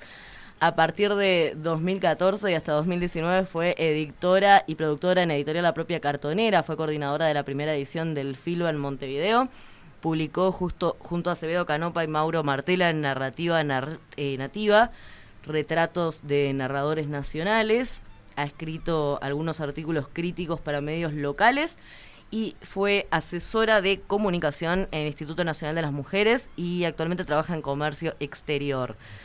Le es difícil decir cuáles son sus libros favoritos, pero tiene claro que podría vivir leyendo solo ficciones latinoamericanas. Eh, ¿Con qué andas ahora, Lucía? Eh, ahora estuve leyendo un poco a Mónica Ojeda, este, que ya sabes que Duro, duro. que me encantó, me pareció, es una ecuatoriana, este, que tiene una escritura así lo que se llama gótico andino. Y que realmente es este muy interesante, tiene una prosa poética, es como súper, súper interesante. Y después estuve leyendo bastante a Camila Sosa Villada, que me encanta, este, que es la argentina, y, y picoteando para ir picoteando.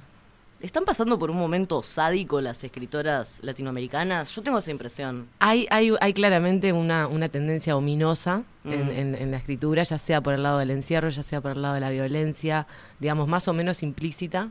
Este, en el caso de, bueno, de, de Mariana Enríquez, este, bueno, Colanzi tiene un poco de eso, ni hablar Mónica Ojeda, este, Pueden ir a buscar la charla con Mónica Ojeda en Oír con los Ojos, yo aprovecho y quiero. Ese fue hace unos meses. Melchor también, Ampuero. Sí, sí, todas, digamos, hay como... Schweblin.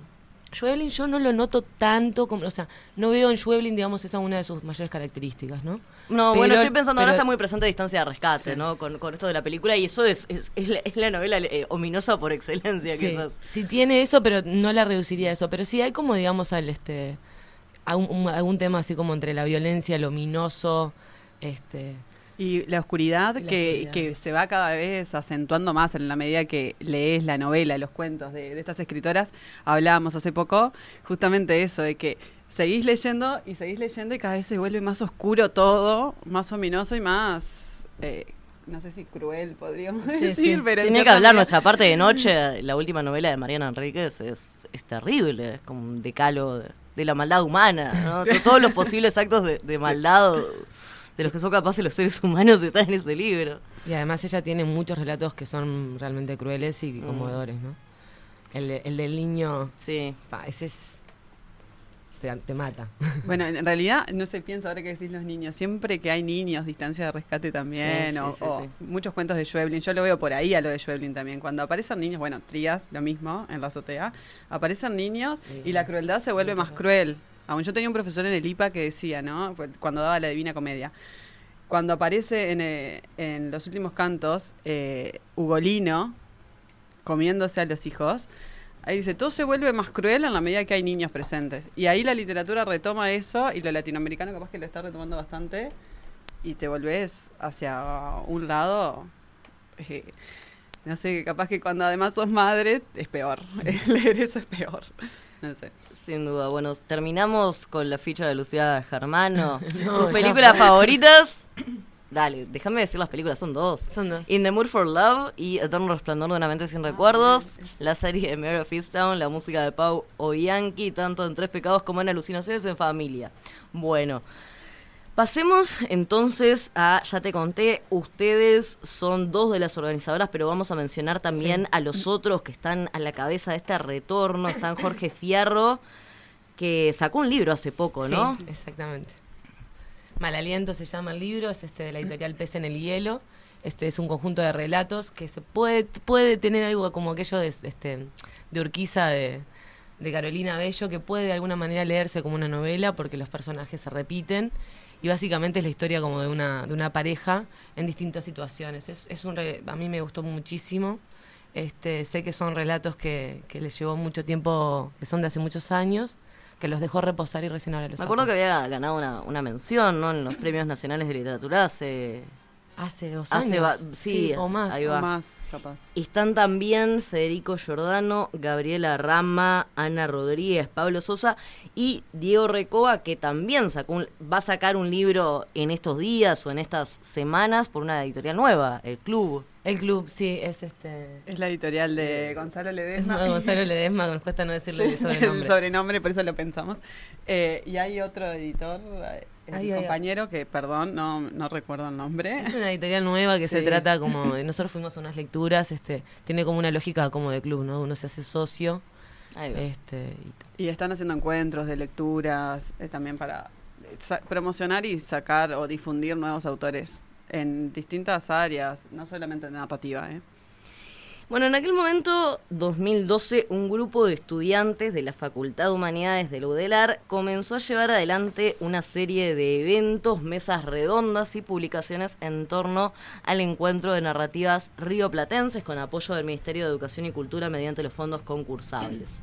La idea era ustedes me corregirán, yo creo que la idea era un poco acercar la cultura a la gente, a un público que no necesariamente estaba muy compenetrado con la literatura, de hecho varios organizadores estaban también vinculados a la editorial La propia cartonera, que venía un poco de ese lado.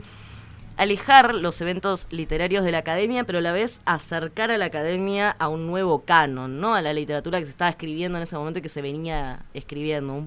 ¿Era un poco así? Eh, yo voy a resaltar algo que dice eh, Silvina Friera en una nota que nos hace, que me parece que nos define bastante como colectivo.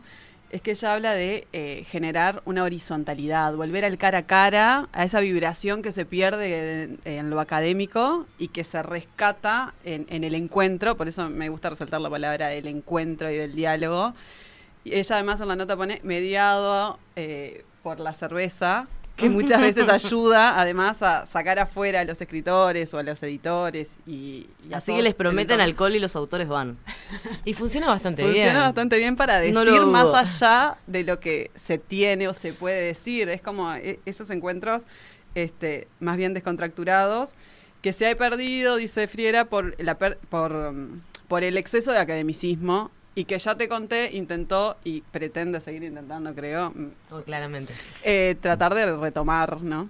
Hablábamos de entrevistas literarias hace un rato, decís que tendría que haber alcohol en las entrevistas literarias para... Es muy temprano.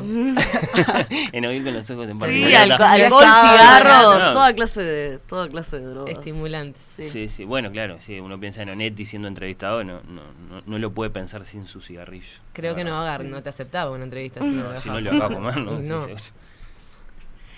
Eh, ustedes en aquel momento, el, el corte temporal que hacían era entre finales de los 90 y el momento actual, 2012-2013. ¿Cómo era aquella literatura?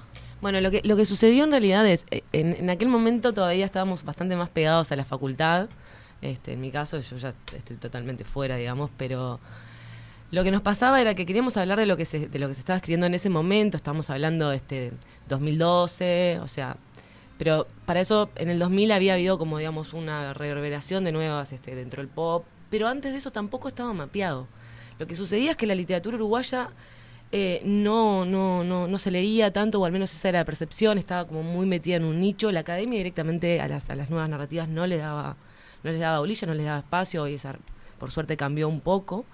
Este, entonces nosotros lo que nos dimos cuenta era que si, si teníamos que empezar a hablar de esos escritores que estaban publicando en 2012, necesitábamos este, mapear y ver qué había pasado en los 90, que es una generación que de alguna manera quedó huérfana, este, con esa cosa de apagón cultural que fue, la, que fue la dictadura, digamos que hoy en día se discute si efectivamente hubo o no un apagón cultural, pero claramente vos tenías generaciones anteriores muy fuertes, este, y, y- y estos nuevos como Scanlar, que todavía estaba disputándole a Benedetti, ¿no? este, y, y bueno, y Daniel Mella, que, que son escritores que empiezan a, a mirar no las raíces del boom latinoamericano, no una literatura comprometida políticamente, sino empiezan a, yo creo que son como la generación anagrama. Son Mm. este, es, ta, me parece que es como que escritores que empiezan a leer otro tipo de literatura, sobre todo los beatniks, este, bueno, Claro, miran mucho a Estados Unidos. Miran mucho a Estados cosa que la Unidos. izquierda no veía bien para nada. A Estados Unidos, pero también me parece que el catálogo de anagrama, en, en particular en la década del 90, fue muy importante. Y de hecho, Peveroni en una entrevista que, que- que publicamos en aquel momento en el blog, nos contaba de las peripecias que tenía que hacer para acceder a esos libros que eran caros. Entonces, eso... eso Para leer que a Bolaño. para leer, bueno, no sé si a Bolaño, no me acuerdo exactamente cuál decía, pero sí habían algunos incluso de latinoamericanos, pero de otra camada, que no son los escritores del boom. Entonces, en- hicimos ese corte, digamos, en aquel momento porque era como, había un vacío claramente, ¿no? Este, otra cosa que hablábamos también con Gabriel Lagos, que él hace un artículo muy pequeño, este, donde más o menos trata de delinear las tendencias de ese momento de la literatura. Y hablábamos justamente el, sábado del encuentro este, este, en el que volvimos, en que él est- estaba totalmente asombrado del, del- impacto que tuvo un, un artículo, dice, muy pequeño, hecho para un diario medio que a las apuradas, este, si bien él era una cosa que tenía como cimentando y pensando, este, hasta ahora lo sigue viendo citado, digamos, tanto en, en, digamos, en otras notas como en, en- artículos para la facultad, etcétera. Lo que, lo que, lo que da cuenta todo esto básicamente es que ahí había un vacío tremendo y que cualquier cosita que se hiciera, digamos, aportaba y todavía es bastante relevada. Así que hicimos ese corte en aquel momento porque para hablar de la obra no podíamos este, olvidarnos de la, de la, digamos, de cómo empezaron a surgir y, y bajo qué, digamos, sensibilidad escribían esos escritores. Pero ahora como que ya está saldado, ¿no? Sí, yo creo que el, e- ese vacío lo, se empezó a llenar de a poco, no, no solamente con Ya te conté. No, claramente que no. Eh, y tampoco, eh, voy a decir algo en base a lo que preguntabas recién, eh, tampoco la idea de Ya te conté es delinear el canon, sino este, siempre, siempre se nos ha preguntado, bueno, si tratamos de generar un canon o una tendencia.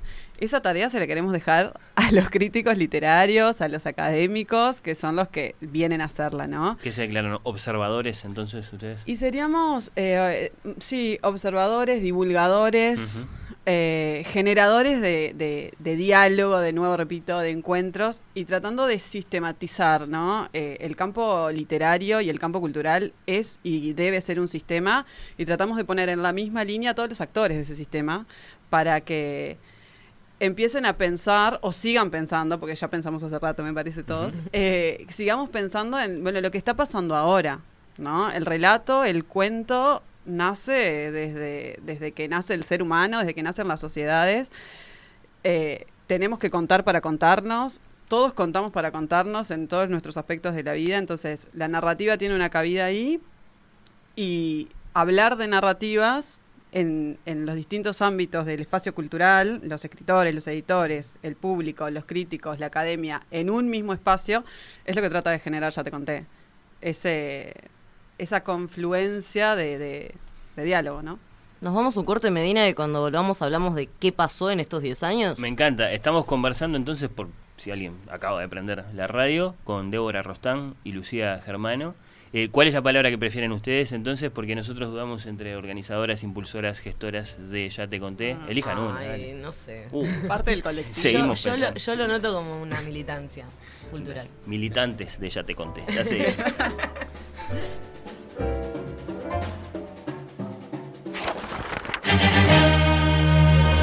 Oír con los ojos. La quinta.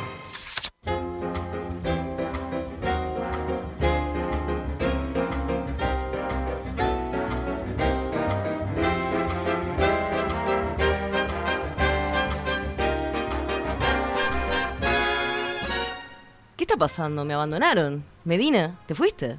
¿Estás del otro lado del vidrio? Bueno, eh, insólito esto, me dejaron a cargo de la conducción de Ver con los Ojos. Bueno, estamos acá con Lucía Germano, Débora Rostán, estamos conversando sobre el colectivo, la militancia, el proyecto Ya te conté. Veníamos hablando del canon, de los cánones, de quién establece el canon literario, la prensa, los premios, las editoriales, los lectores. Un poco todo, ¿no? La academia. La academia, un poco todo. En realidad, este es un trabajo de. A mí, a mí siempre me pareció un poquito gracioso, digamos, esa necesidad y esa como urgencia de preguntar sobre el canon, cuando primero ni siquiera lo tenés relevado y mucho menos sistematizado. Este, el canon también implica un determinado este, reposo y es un concepto, digamos, bueno, desde, desde Bloomfield, digamos, ¿no? Pero que requiere, digamos, es todo eso que vos dijiste, digamos, ver este, la recepción, la- los premios, este, las lecturas, digamos, y claramente a, a nosotros en ningún momento se nos cruza que tenemos este, la legitimidad para, para establecer un canon, y sobre todo porque también se me pareció que es como poner un poco la, la carreta delante de los bueyes, ¿no? Pero hay Eh, que relevar lo que hay. En aquel momento ni siquiera se conseguían los libros de literatura Claro. uruguaya. No, de hecho, el proyecto, y ayer conversábamos de nuevo para este recordar y, y de dónde nace, y, le- y releyendo las notas que nos hacen por allá en el 2012, que empiezan a hacernos notas, y luego en el 2013, remarcan, porque es así, que ya te conté, empieza con un blog. ¿no? Con una página porque nosotros empezamos a darnos cuenta de este vacío y empezamos a relevar lo que, lo que, no solamente lo que se está escribiendo, sino de lo que se está hablando en otras, en otras notas, eh, eh, lo que está hablando la academia, lo que está diciendo sobre esos años, ¿no? Entonces, eh, existe el blog que sigue funcionando como una página, es ya te conté. Sigue punto funcionando, es entre Entre comillas, comillas, comillas, porque, en realidad quedó Está obsoleta, o sea, no sé si obsoleta, pero está como a destiempo de, de- de lo que corre hoy en día en torno al internet, ¿no? Está un poco viejita. Pero, funciona y hay una cantidad de material ahí que, que- que empezamos a, a- a relevar como trabajo de archivo, que- como estudiantes que éramos en ese momento, como los veinteañeros impulsores de todo esto que éramos, y que empezamos a, a- meter ahí, y ahí eh, Federico Giordano tiene un gran papel en, en todo lo que es internet, ¿no? Y todo lo que, sí. lo que, lo que hizo para ese blog. Pero quizás una cosa importante del blog es en esto de que estábamos hablando como de cómo relevar y que para primero, primero, mm, para primero poder hablar de un canon hay que conocerlo, hay que relevarlo, hay que sistematizarlo y se tiene que realmente, el, el público lector se tiene que apropiar de ello. Nosotros en ese blog, justamente una de las cosas que hicimos fue, eh, teníamos una pestaña que era una biblioteca, que de hecho nunca sacamos un libro de eso, perfectamente lo podríamos haber hecho, pero como esos libros no se accedían y la gente no tenía mucha idea, nosotros antes de cada encuentro subíamos por lo menos un relato de cada autor que iba a estar en la mesa y Sí. también este, tratábamos de en una sección que se llamaba Pan Caliente sacar como articulitos, había entrevistas. Y en eso que te venía diciendo de por qué relevamos los 90, tuvimos un año yendo al archivo de- del Palacio Legislativo para ver cómo se, cómo se relevaba, cómo se criticaba la literatura uruguaya en los años 90. ¿Y Que está el famoso, el famoso, el- lo, lo- lo más destacable quizás y que además genera como una cierta categoría es aquel artículo de Aninés Larre Borges, creo que es del 97 o del 98, ahora no me acuerdo tanto y no- es más o menos por ahí, no importa, que es este mm, cuando los sádicos Vienen riendo. cuando los sádicos vienen vienen riendo. riendo, ¿no? Que ahí se, eh, ya se venía como conversando, pero que se, se le otorga la categoría de los crueles. Este, bueno, Peveroni estaba ahí, estaba también Mella. De hecho, la primera mesa, ya te conté en balizas, es sobre los crueles. Sí. Se llamó Adiós Mundo Cruel. Mm, sí. Sí, estaba Peveroni, Mella Henry, y. Escalari estaban. Tam- sí, estaban y- en aquel claro. momento y claramente, aunque no hubiese sido de fines del, del, del- de los 90, si, si no es del 2001, yo hubiese puesto también en esa categoría a Fernanda Trías, ¿no? Es que claro, Fernanda Claro. Trías totalmente está, Obvio. está ubicada dentro de los escritores, con la azotea en aquel sí, momento. la azotea en aquel momento, que es clara. Pero claro, surgió después, Sí, no- no fue publicado en los 90. 2001 con una Claro. hermosísima edición de Punto Cero en 2011. Ella hace un trabajo interesante ahí porque reescribe la novela y realmente, el- digo, si ya era una excelente novela, termina siendo maravillosa, ¿no? Este, para mí es la mejor novela que hay de la década del 2000, de verdad. Wow. Bueno, Sí, pero- Es muy, buenísimo. muy elogiada por Lebrero en su día. Este, realmente me, ya me parece una, una maravilla y me, me gustó que el Mugre Rosa de alguna manera vuelve a ese, tipo de escritura, ¿no? Exacto. Que no lo había Pienso hecho lo tanto mismo. con No Señora Flores o con, con La Ciudad Invencible, que son todos muy buenos libros, pero este con Mugre Rosa vuelve a retomar esa aquella maestría que tenían en la azotea, me parece a mí. Hablando de volver, yo te conté, vuelve a un par de semanas atrás con un evento que arranca con una mesa de discusión entre Leonor Courtoisí, Pedro Mairal de Argentina y Gabriel Peveroni. La premisa era qué pasó en estos últimos 10 años. Sí. Sé que no vamos a poder eh, hablar ni, ni resumir qué pasó en estos 10 años, pero bueno, algún elemento que se pueda destacar de, de lo que pasó en el panorama literario en esta década. Bueno, la verdad que eh, yo tengo una visión bastante optimista y, agradable de lo que ha pasado, digamos. Yo, eh, sí, pa- para empezar, digamos, hay cosas que, que tienen que ver con una percepción rápida. Si vos pasás por las librerías eh, y ves las vitrinas, hay libros de literatura uruguaya, cosa que hace 10 años no sucedía. Eh, yo estaba en la propia cartonera, digamos, entonces ponía el puestito a vender libros este, y decías un literatura uruguaya y decía, no, la gente tipo era como si estuvieras este, Es verdad, maldiciendo, es digamos. Y ahora en realidad vienen y te lo piden. Este, bueno, lo que es más notorio y que aporta un montón de diversidad son este, la cantidad de, editoriales independientes con una gran capacidad para captar talentos y donde también, por ejemplo, en el caso de Fin de Siglo, te saca, digamos, esa línea como de narradores este, de, de narrativa uruguaya, que, además ha sido con autores muy premiados. O sea, en el, en el mundo editorial eso sigue una efervescencia muy notoria y eso genera realmente cambios importantes. Y esa y esa y eso no so- eso no es una cosa que se da digamos unilateralmente. Para que hayan editoriales y libros editados tienen que haber más, lectores de literatura uruguaya. Después me parece interesante las movidas que hay con clubes de lectura. Eh, se, se diversificaron un montón, digamos, los talleres literarios que también terminan siendo como sustento de, de varios escritores que les permite, digamos, no separarse tanto de, de su yo escritor para, para poder vivir, digamos. Eh, Sí, en su momento, eh, por aquellos años, notábamos que eh, uno de los lugares donde confluían los autores era en el, el taller del hebrero, por ejemplo. Y hoy en día Sí. tenemos una cantidad de talleres, o gente haciendo talleres y gente acercándose a, a ese trabajo sobre la escritura, ¿no? De hecho, en, la segunda mesa se intentó hablar un poco sobre ese trabajo de, de- de la escritura, de, cómo se ve el escritor escribiendo y escribiéndose a veces en, esa, en ese intimismo, ¿no? Eh, entonces, eh, hoy en día el campo es mm, mucho más diverso, ¿no? Ta- también impulsado un poco por, por los movimientos que ya pasaban en Argentina. Cuando ya te conté empezó, ya Argentina tenía su lugar. Digo, fue llamar al diálogo entre los argentinos, eh, el, el cruce de charco, ¿no? Entre los argentinos y uruguayos, pero Argentina ya, ya, ya se conocía mucho más de lo que se conocía Uruguay. Y hoy en día creo que Uruguay hizo un poco ese camino que Argentina ya venía como haciéndolo pasos agigantados. Bueno, hay mucho siempre. también, ahora se exporta literatura uruguaya, Sí, hay muchas traducciones, por No, eso, el fondo de traducción fue importante, digamos, este Y la gente litera- agente literario que aunque bien. realmente es insuficiente, digamos, Mm. son pasos importantes.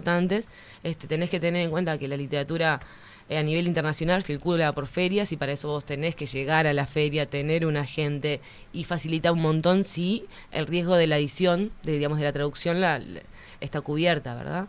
Bueno, y después este también muchos este programas de- de- de literatura, programas de radio, digamos, como que es por... Porque cuando Débora hablaba de sistema, que me parecía así como súper acertado también, es esto es como ca- cada cosita, implica que cada cosita que vos metas va a impactar en todo lo demás, ¿no? Entonces, digamos, hay más editoriales, bueno, también porque hay más público, entonces hay más, eso trae más programas de literatura porque la gente tiene más necesidad de conversar sobre sus lecturas. Hay más clubes de lectura, hay más talleres de escritura, hay más encuentros, hay más lecturas, ¿no? Porque esos mismos talleres hacen sus lecturas de sus propios textos. Cambió Entonces- mucho el mapa de las, li- de las librerías también. ¿no? En los últimos años. Eh, cambió, cambiaron digamos, lo- los, puntos rojos en el mapa, lo- los barrios en los que hay mayor cantidad de librerías. Y el, concepto de, librería, eso mismo, claro. el concepto de librería, la librería café, la librería que, que genera puntos de encuentro o diálogos o... Sí, librería como centro cultural, Sí, una cosa ahí así. está. Este, y eso yo lo veo muy auspicioso. De todas maneras, y una de las razones, este, si nos preguntan por qué, por qué volvimos o por qué estamos decidiendo volver, es de, de todas maneras falta como mm, comunidad, ¿no? Falta eh, no, no, no vamos a llegar nunca a ningún lado en un mercado tan chico como Uruguay si, si se dan como pequeños nichos aislados. Eso es una cosa que hay que comprender de una vez y para siempre. Y si, por ejemplo, las editoriales entre ellas este, y las editoriales, a mi entender, independientes no se apoyan entre sí y terminan siendo solamente la plataforma para que después vengan las grandes editoriales y se lleven esos, esos talentos que descubrieron las pequeñas, digamos, ¿no? ¿Está pasando eso? Y pasa. Pasa así, pasa así. Pasa Queda- así, pero pasa quedamos acá- aislados, todos, Sí. todos quedamos aislados, entonces sí, generar la comunidad y generar el sistema de verdad, ¿no? Ento- y indefectiblemente también eh, seguir generando público, públicos lectores, porque el libro en sí mismo no vale nada. Si no tenés al otro que, que lo lea, pero para que el libro llegue al lector necesitas del sistema. Y que todos estén en, en- en una misma línea. Pero ¿y qué pasa cuando un autor, ya que la mencionaron tanto, eh, digamos, da el salto? Como no, lo dijo está Fernanda perfecto Trías. que dé el salto, está perfecto que dé el salto, pero por ejemplo, había esto es una cosa que no sucede solo en Uruguay, ¿no? Sucede en toda América sí, Latina sí, y sí. sucede también en España. Mariana Enríquez decía la otra vuelta, este, justamente que, que ya había relevado, digamos, en Argentina hasta hace unos años había como 120 editoriales independientes, ¿está? Y, y- y que realmente la diversidad de la literatura de Argentina se debía gracias a la apuesta que hicieron las editoriales independientes, es su postura, y bueno, es Mariana Enríquez, ¿no? este, y, que luego eso solamente este, las editoriales grandes captaban algunos de, de esos. Y está bien que dé un salto, pero también, digamos, hay que buscar un equilibrio entre, entre la editorial pequeña que apostó y, este, y apoyó tu carrera como escritor. ¿De qué ¿no? estamos hablando? ¿De derechos de formación? ¿Como, como en el deporte? No, estamos, estamos hablando de alguna manera de tener un equilibrio y de trabajar justamente en eso, como más en comunidad y más este, no cada uno por la suya, digamos, ¿no? O sea, de alguna manera es- yo pienso que, que, que, digamos que uh, si, por ejemplo, en el caso de UM que apostó por la carrera de Felipe Poleri, ¿no? Le sacó una colección. En su momento, la verdad que Felipe le- este, vendía muy pocos libros. Digamos, ahora vende en México, etcétera. Digamos, hay una apuesta que, de un editor que, que se tiene que reconocer. Pero eh, en eso de, de- de- de que decía Débora, ¿no? De generar eso, comunidad, etcétera, nosotros lo, lo hablábamos con, con, bueno, con todo el equipo, pero ayer lo hablábamos con ella. No nos interesa, digamos, competir con propuestas que ya estén. Mm. Por eso cuando decimos que estamos volviendo también, estamos como, como, como viendo, digamos, toda esta diversidad Integrándose. integrándose, y lo que queremos hacer es como una plataforma que impulse todo eso que ya está funcionando. No tiene sentido venir a hoy en día solamente a escribir un blog cuando tenés este bueno afuera blog, cuando hay otras propuestas, digamos. No, Y- ni hacer solo lecturas. Eh, eh, Gera Ferreira lo dice en, su, en, en el artículo que saca después de, de que estamos en balizas. Dice, no es un recital de escritores, este, no es tampoco... No es un festival. No es un festival de literatura, eh, es otra cosa. Y en ese es otra cosa, siempre es como que se nos trata de definir y, y llegado el punto hoy en día, nosotros también estamos viendo qué es lo que venimos a hacer, ¿no? O sea, tenemos como objetivos el, el objetivo de integrar, el objetivo de generar comunidad, como, como hablábamos con Lu, pero mm, también tenemos que empezar a mapear un poco qué es lo que está pasando para delinear nuestra, nuestra línea, hacia dónde va. Por eso también esta vuelta es como em, un hola, volvimos, acá estamos de nuevo. Con permiso. Con permiso. sí, Parece con casi permiso. inabarcable todo esto, ¿no? Y es inabarcable porque creemos también, como nos pasó en su momento, lo que nos pasó en su momento fue que se nos vino la ola encima y, y lo que había sido el, el encuentro de literatura que queríamos generar se, se fue por, por, se bifurcó imponente, ¿no? En el blog teníamos una cantidad de cosas, teníamos cuentos inéditos, teníamos gente hablando, teníamos notas de, de, de críticos o de periodistas que, que hablaban de nosotros. Después el Centro Cultural de España nos dio el espacio para hacer una cuarta escala y fue como que se fue magnificando y quedamos como en eso. Sabemos que ahora esas cosas también nos pueden pasar. Entonces, bueno, vamos a ir viendo hacia dónde nos lleva todo esto, teniendo como objetivo la comunidad. Las dos mesas que hemos mencionado, la de Courtoisí, Peveroni y Mairal, y la que vino después, que moderó Pía Superviel, y en la que estuvieron Fernanda Trías y Liliana Colasi, la, la narradora eh, boliviana, que yo personalmente la, la conocí en ese momento, se, se pueden ver, de hecho, están Sí, subidas. se pueden ver. Tenemos ¿Cuál? un canal de YouTube. Ahí está, YouTube es el mejor modo de, de- de llegar a O eso. sea, se van por un formato más audiovisual en esta nueva etapa. Exactamente, bueno, una de las cosas, además de todo eso que decía también es, el público se puede seguir extendiendo. De- Débora también lo, lo usaba hoy en un momento de que, o sea, ¿no? De alguna manera todo es relato, digamos. Yo- hablábamos ayer también que no, como que no nos creemos el, el cuando dice, a mí no me gusta leer. Capaz que no tenés paciencia. Pero digamos, es, esto te, te mirás una serie, mirás una película, es O todo mismo, te relato. te conoces a un amigo nuevo, conoces, eh, empezás a salir con alguien y vos empezás a contar lo que sos vos y eso es un relato, porque además contás lo que querés contar, ¿no? Siempre te mostrás como querés mostrarte y está la ficción y están los gestos poéticos, está todo ahí metido y estás contando Y ahí para contar. hablando del, O- del tema que las ocupa. Obviamente no Claro. es, obviamente no, no todo relato es literatura, No, pero claro. de alguna manera sí, digamos, hay como un interés. Entonces, en eso de los nuevos formatos pensamos, este, bueno, ya que hay tantos blogs y que hay tantos este, páginas culturales, digamos que aunque se han reducido, este, pensamos volver con un, con un canal de contenidos.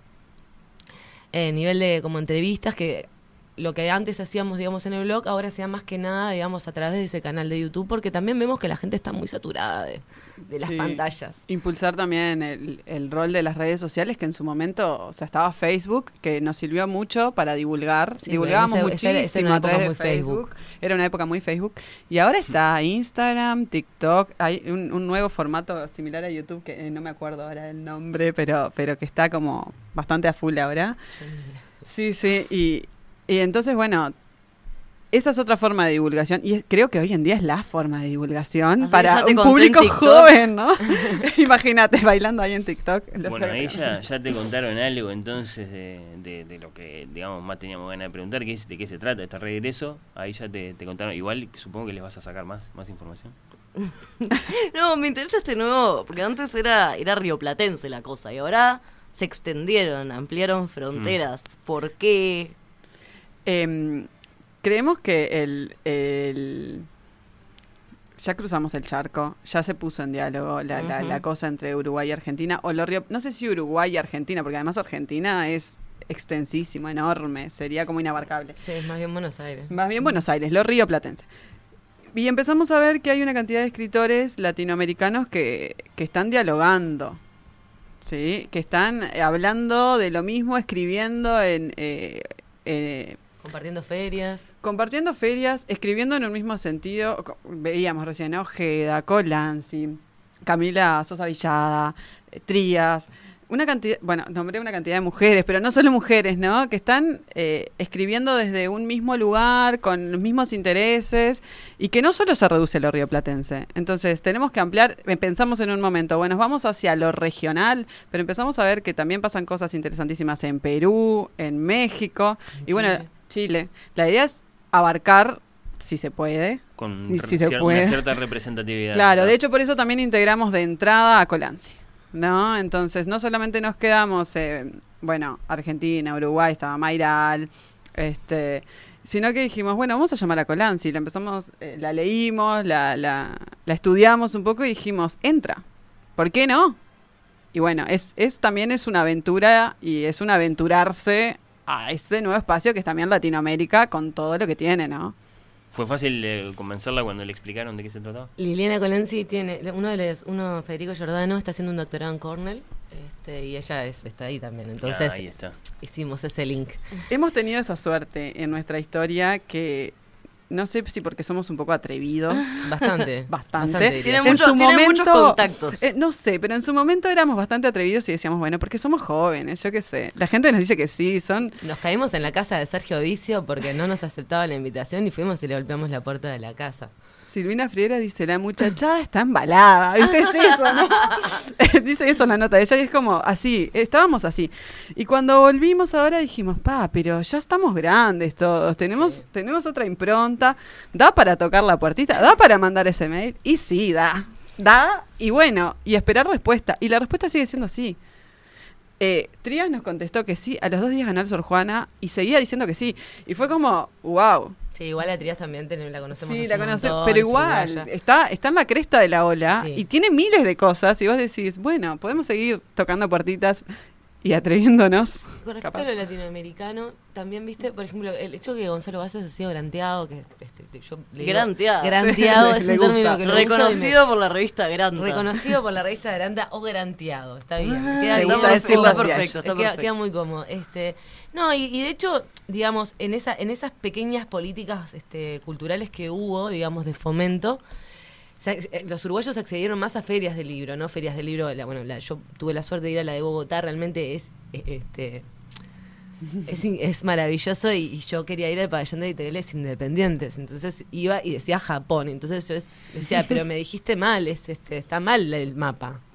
Y iba y decía Corea. Y yo decía, pero esto está mal. Y me decía, sí, son editoriales independientes de Corea, de Japón. Yo no lo podía creer, digamos. O sea, ahí- ahí, ahí, ahí tenés perspectiva, digamos, de cuán chiquito es Uruguay y, y qué diferente es, digamos, en otros lados. Y, y además de toda esa sintonía que venía diciendo de hora, de, de- de- como una cierta sintonía de escritura, de, de- de sensibilidad, etcétera, también es importante que, que están mucho más conectados. El hecho de que Gonzalo Vaz haya sido granteado, por ejemplo, lo llevó ahora a la feria y realmente les está dando notas junto a otros escritores latinoamericanos. Entonces, eso ya se está dando, ¿no?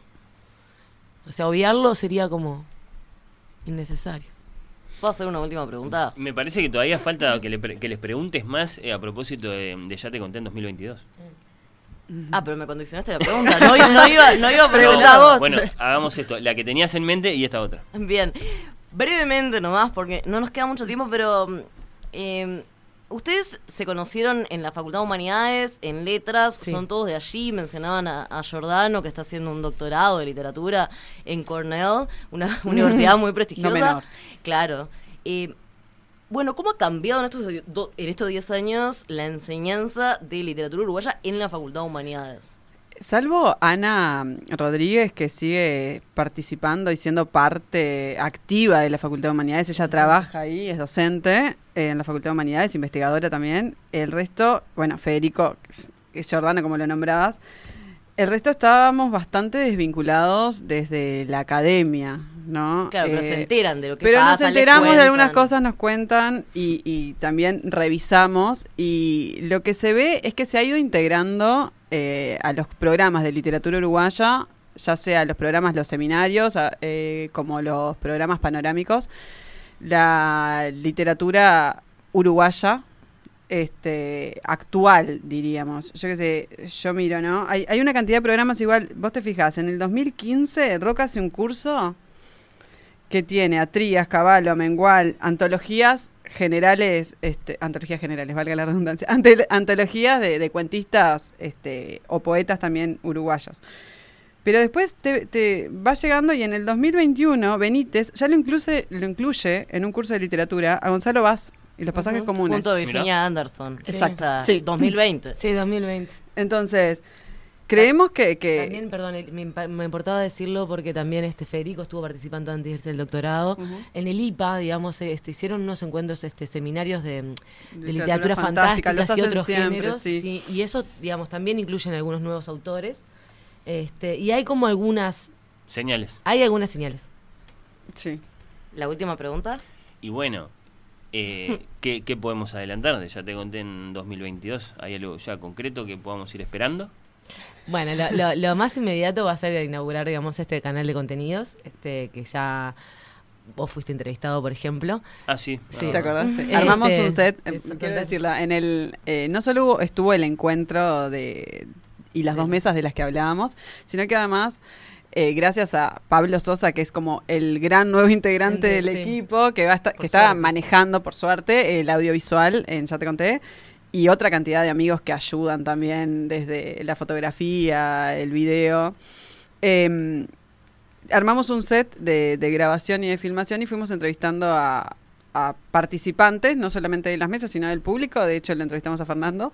eh, porque queremos inaugurar este, este canal también mostrando a los actores de este sistema eh, pensando, cómo están pensando hoy en día sobre esta situación. De- Así de que uno iba engañado a este encuentro pensando que y se te iba a hacer llevábamos, te llamábamos. ¿Cómo fue, Fernando? sí, Contale, sí. contale. Así como lo dijo. Estefanía, engañado.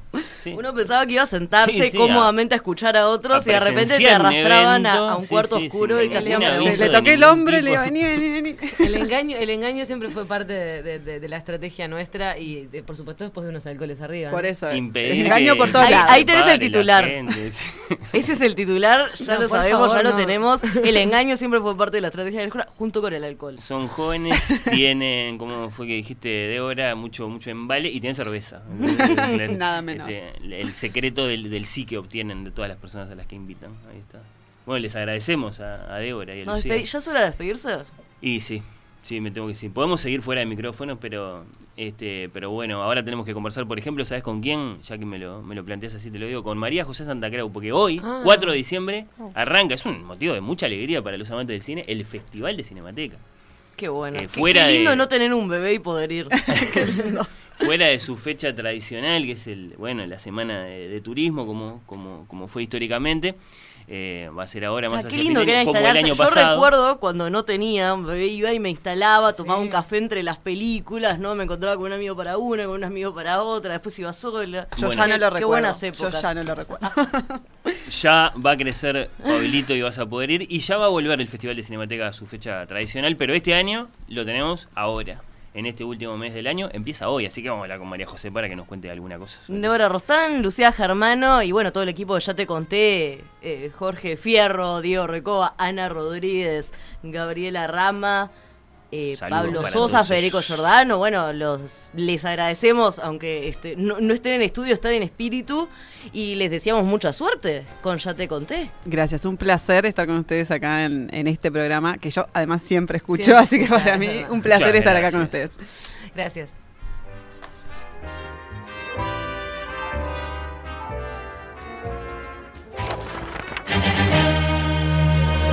Oír con los ojos. La quinta.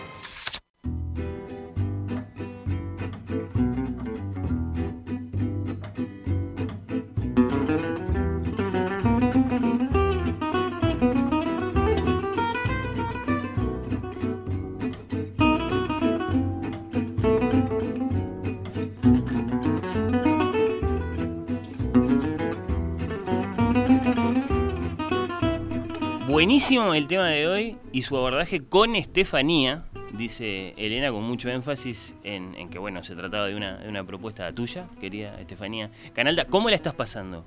Bárbaro. ¿Sí? Muy contenta. Ah, yo... Podría hacer esto todos los... a- No, mejor no. Mejor no. Bueno, señoras, señores, querida Estefanía, alegría, emoción, impaciencia para todos los amantes del cine, ¿no? Naturalmente comienza hoy la edición número 39 del Festival de Cinemateca, del 4, es decir, hoy, al 12 de diciembre, 66 largometrajes, 41 cortos, miles de tapabocas. Creo que hay que seguir yendo de tapabocas al cine. Ahora lo vamos a Sí, por terminar de- favor, de por favor, de de tapabocas. Eh, salud por esta noticia, que por cierto tiene sus, sus particularidades. Bueno, empezando por la propia fecha, ¿no? Que nos remite al, al 2020, cuando también el eh, Festival de Cinemateca se hizo en esta parte del año. Eh, lo tradicional, recordamos, es Festival de Cinemateca en Turismo, ¿no? Bueno, salud por este lanzamiento para la directora de esta gran institución, María José Santa Creu. Bienvenida a Oír con los Ojos, ¿cómo andás? ¿Qué tal? ¿Cómo están? Nosotros aquí en los últimos momentos de, de los preparativos para, para comenzar el festival. Siempre es un momento de emoción y, de, y también de muchos nervios. ¿no? ¿Cómo, ¿Cómo viene todo? ¿Decís que están todavía con los últimos aprontes? Sí, bueno, siempre sucede, siempre hay últimos aprontes, en realidad no tanto en, en el tema de, de las películas, porque bueno, eso ya está todo pronto, este, sino más bien que bueno, están llegando los jurados este, internacionales, acaba de llegar Fernando Lima, que es el presidente del Festival Internacional de Mar del Plata, que es jurado de la competencia internacional, entonces bueno, los ajustes normales de de, bueno de, gente que va viniendo y aparte que el festival no es solamente en este, el cine sino que también estamos abriendo la tiendita de la cinemateca ahí al costado este, de la voltería que va a tener libros de cine va a tener algunos este, otras cosas como Libros. Sí, libros, merchandising de la cinemateca, de, camisetas, no solamente de, de la cinemateca en sí, sino camisetas que aparecen en películas, o sea, no, no camisetas de películas, sino que aparecen en películas. O sea, la, la camiseta que llevaba Brad Pitt en Club de la Pelea. Qué lindo. Cosas por el estilo. Entonces este, se está armando la tiendita allá, allá afuera y a- de- de- eh, entonces estábamos un poco con eso, pero las películas están ya todo, pro- todo pronto. El boletín está impreso, que esa es una novedad también, el boletín impreso. El boletín está impreso con toda la... Ahora se puede volver a, a marcar las películas con una cruz, como todos hemos hecho de marcar todo el boletín con una cruz, todas las que queremos ver. Y así que bueno, está, está todo, todo pronto este, para, para, para alargar hoy de noche. Bueno, eh, más allá de que no, no, digamos, no me quiero distraer del festival que está comenzando hoy, no puedo no preguntarte eh, esto, María José. ¿Vamos a tener dos festivales en pocos meses? Es decir, vamos a tener uno ahora y otro el año que viene en su fecha tradicional. Sí, nos- de- nosotros queremos volver a la fecha tradicional, que es en la Semana de Turismo, en Semana Santa, este, y, y bueno, entonces nuestra idea, este, es una época en que uno tiene, tiene planes y los planes a veces se desarman. Estamos muy acostumbrados por, por la pandemia que bueno, uno, uno puede hacer planes y luego no sabe, hay una, incertidumbre ahí, pero la idea sí este, es hacer este festival ahora y, y el próximo en el mes de abril, eh, así volvemos a nuestra fecha y sí, ahí en ese festival aprovechar que es el festival número 40 y que la Cinemateca cumple 70 años. Y, y bueno, y sí tratar de hacer un festival más parecido en su tamaño y en el volumen de, de invitados y presencias, este, digamos que, que vuelva a haber presentaciones en sala de los directores, porque este, este festival está, en ese sentido, va a tener las presentaciones, obviamente, de las películas uruguayas, y también eh, este, está Óscar Alegría, el director de Sumiriki, que presenta ahora, en- dentro de un rato, es la primera película del festival, pero, pero luego no, hay el volumen de invitados que hay en los años normales. Hmm. Entonces este, esperamos que sí, para el 2022, eh, retomar el festival en toda su, su extensión, digamos. Ahí está. Bueno, eh, como sea, hablando de esta, bueno, eh, oportunidad que tenemos a partir de hoy, tenemos festival de Cinemateca en muchos lugares, ¿no? Las hermosísimas salas de Cinemateca, la sala B del auditorio Nelly Goitiño, la Cita Rosa, Life 21 y después otra novedad que, que tenemos a partir de este año que es Festival de Cinemateca también en vuestra plataforma digital. María José, ¿es así?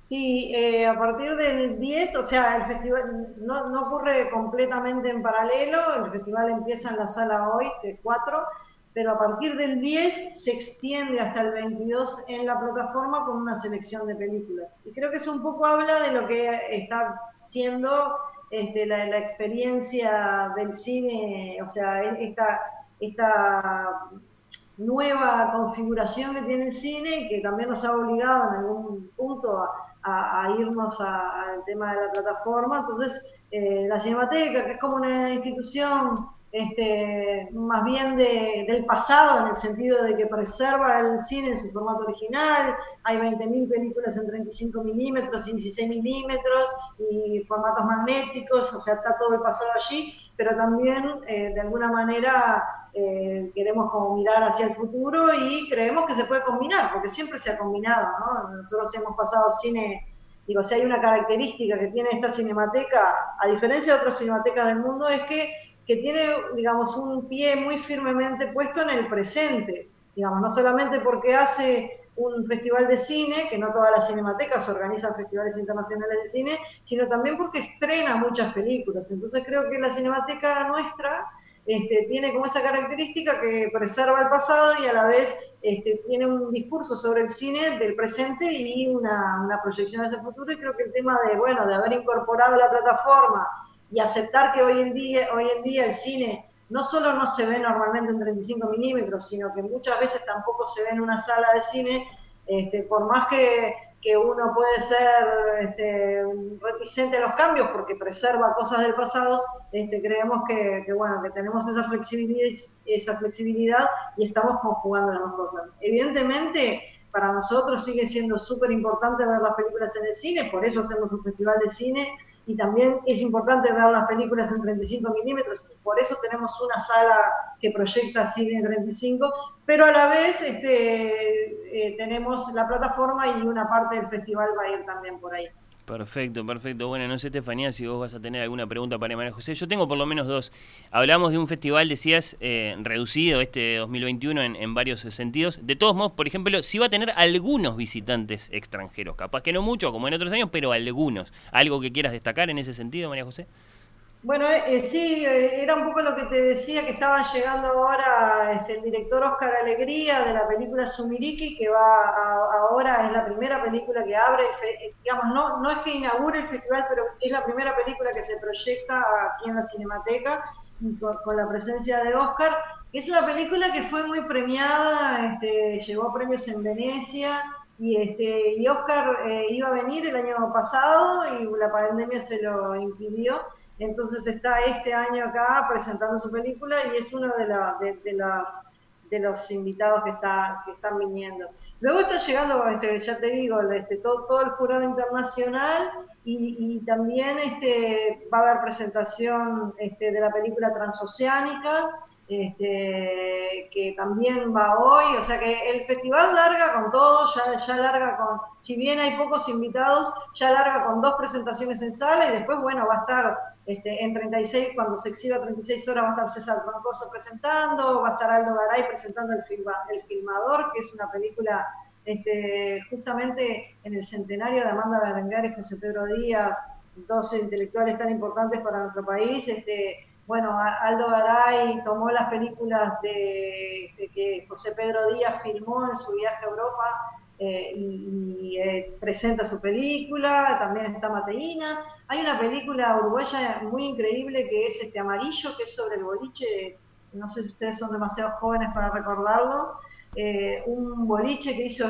que hizo escuela en los años 90, este, que tuvo una vida muy efímera pero muy intensa, y hay un registro muy, muy importante de, de eso. Bueno, yo eh, que tengo esta edad pu- pude ir y sé lo que fue en ese momento. Digo, fue como entrar a la, a la modernidad, a la vanguardia de, de los boliches del mundo. Fue una sensación súper rara y se dio ahí y nunca más. Este, digamos, había mucho happening, mucho, muchas presentaciones, mucha cosa muy, muy loca y, este registro que no, yo no sabía que existía, este, lo presentaron al festival y va, va a haber una función en la sala Cita Rosa, o sea que hay mucha posibilidad de verla, porque bueno, los aforos nos afectan bastante, entonces, pero entonces lo, que nos, nos permite la sala Cita Rosa es pensar en una función donde, donde haya mucha posibilidad de, ir y, que, y no quedarse sin entradas, que, bueno, que los aforos limitados es eso lo que, lo que provocan. Pero esta película que se llama Amarillo, como, como el boliche, tiene dos presentaciones, una en la Cita Rosa y una en la Cinemateca. Y bueno, y como vos decías, el boletín está ahí, está online, está en PDF para bajar, y, o está en papel si lo quieren venir a buscar acá a la sala y pueden marcar todas las películas que quieran ver. ¿Vos te querés marcar algo, Estefanía? A ver, ¿qué le vas a preguntar? Estaba a María pensando con esto último que decía María José. Hay una explosión del cine uruguayo en carteleras, ¿no? En las, en las últimas semanas.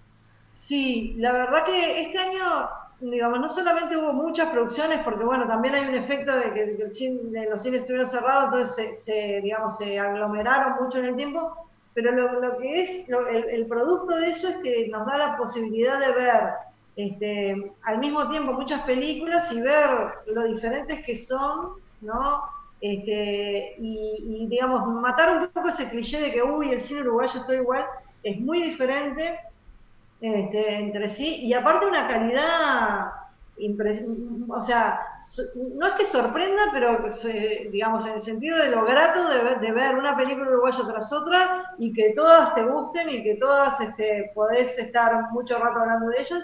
Incluso nosotros que hicimos la selección de la competencia de cortometrajes, este, ahora para el festival, que son creo que 12 cortometrajes, este, la verdad que eh, tienen una calidad y, un- y una inventiva que yo se los recomiendo. Bueno, los cortometrajes están un poco este, puestos en toda la programación, o sea, están junto con un largometraje, este, pero eh, si, eh, si van a ver algunos, van a ver que hay muchísimos que, que son de, de- de- primera calidad, o sea, que hay unos cine, el, el cine del futuro viene muy bien. Bueno, es, es lo que tiene el Festival de Cinemateca. eh, hay que ir pensando, eligiendo y por eso vale tanto la pena mirar, eh, bueno, ese, ese, ese boletín, que hay, que hay varias formas de, de acceder a él. Una palabra, Ma- María José, antes de, de despedirte, por favor, sobre la película que abre el festival, si entiendo bien, Saorí, que es ópera prima de. Marí Alessandrini. ¿Qué nos decís?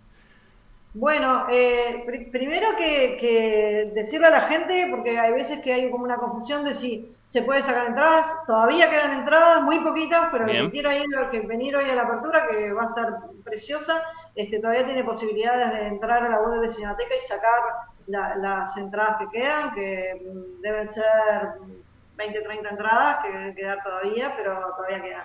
Y, este, y es una película, es una ópera prima, como vos bien decís, estuvo en el Festival de Locarno, que es, que es un festival europeo muy, muy importante, les fue muy bien allí, y es, es como un western al revés, ponele la reversión de un western, porque es una chica que empieza, digamos, que empieza a rebelarse con, con- con el destino que tiene trazado por unos padres que la llevan a vivir este, en la pampa, con, este, con, con una, una voluntad de ser autosuficientes, eh, y ella se empieza a rebelar y encuentra, digamos, este, digamos, por cuestiones también de, de su género, y su identificación es con, es con la figura del gaucho.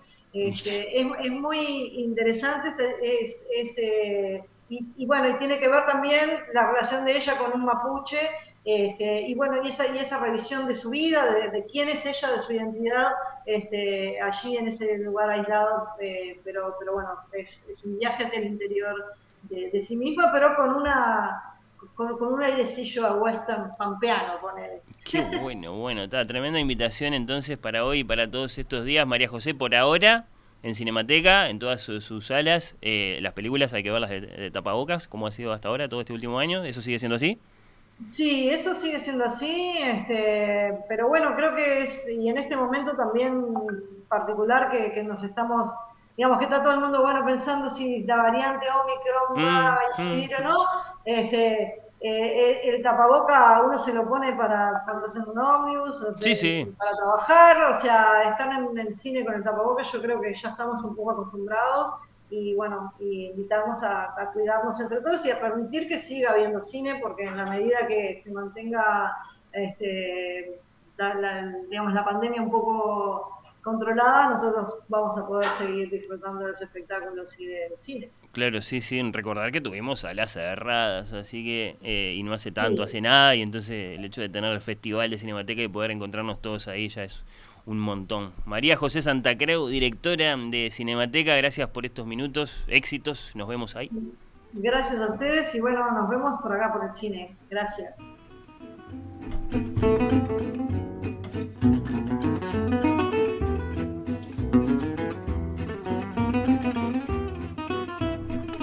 Bueno, Canalda, eh, ha sido un placer compartir Oír con los Ojos contigo. Mm, trajiste testimonios, trajiste invitadas, trajiste temas de conversación, trajiste música. Hasta caramba. me tuve que hacer mi propio café. Hasta bueno, caramba, que viniste a co-conducir el programa, no entiendo qué esperabas vos, que te, que- o sea, que, que- que el programa estuviera hecho para ti. No, eso, no, eso no, hubiera, eso hubiera sido eh, traerte de entrevista. creo que me el día, el yo que salga tu primer libro, bueno, será diferente.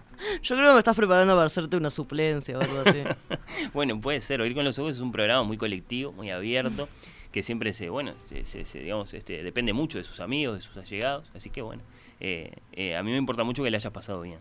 Bárbaro. ¿Lo confirmas? Bueno, varios saludos para ti desde la audiencia. eh, contentos con, con este reencuentro. Más allá de que todos los lunes seguimos reviviendo las entrevistas literarias de Estefanía en su ciclo de la conversación. Eh, eh, este año, que es otra oportunidad para, para acercarse eh, a la voz de esta gran lectora. Sos una lectora. yo, yo te tengo a ti antes que nada como una lectora porque Sí, por de eso se trata de editar también. Se Sí, todo el día estoy leyendo. antes que nada de, todo el día. de- Y de- cuando llego a de mi casa incluso sigo leyendo. Claro, sí, sí, sí. Bueno, eh, todo lo que te deja eh, el mencionado Pablito, que... Que por suerte se duerme temprano. Bueno, bueno. No, no lo suficiente como para que te puedas ir al Festival de Cinemateca, pero... No, no. Pero sí para agarrarte ahí alguna, alguna buena novela. Bueno, muchas gracias por haber venido Muchas gracias a vos. este, a oír con los ojos. Hoy todavía nos queda programa. Después de la pausa visitamos, como es habitual a esta hora, Biblioteca País de Planza Igual. Y vamos a cerrar el programa volviendo a una de las costumbres más entrañables de oír con los ojos, que es entrevistar pianistas. Viene un gran maestro uruguayo a conversar con nosotros y a escuchar, qué sé yo, a Bach o a Beethoven. Ya seguimos.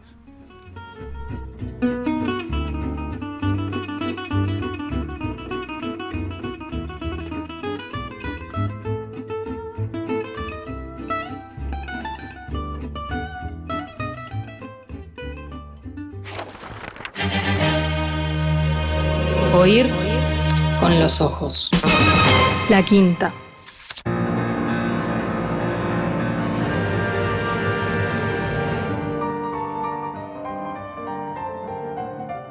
En este primer sábado de diciembre y en nuestra, para mí siempre entrañable visita semanal a Biblioteca País de Plan Ceibal, la están visitando, ¿no?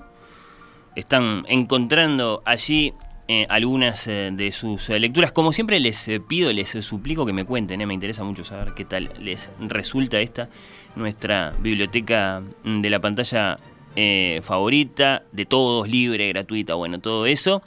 Hoy, en este sábado inaugural del último mes eh, del año, les quiero decir desde este patio de la Biblioteca País que en estos invisibles anaqueles van a encontrar la obra de la gran narradora uruguaya, será que es la más importante de nuestro tiempo tal vez, Fernanda Trías.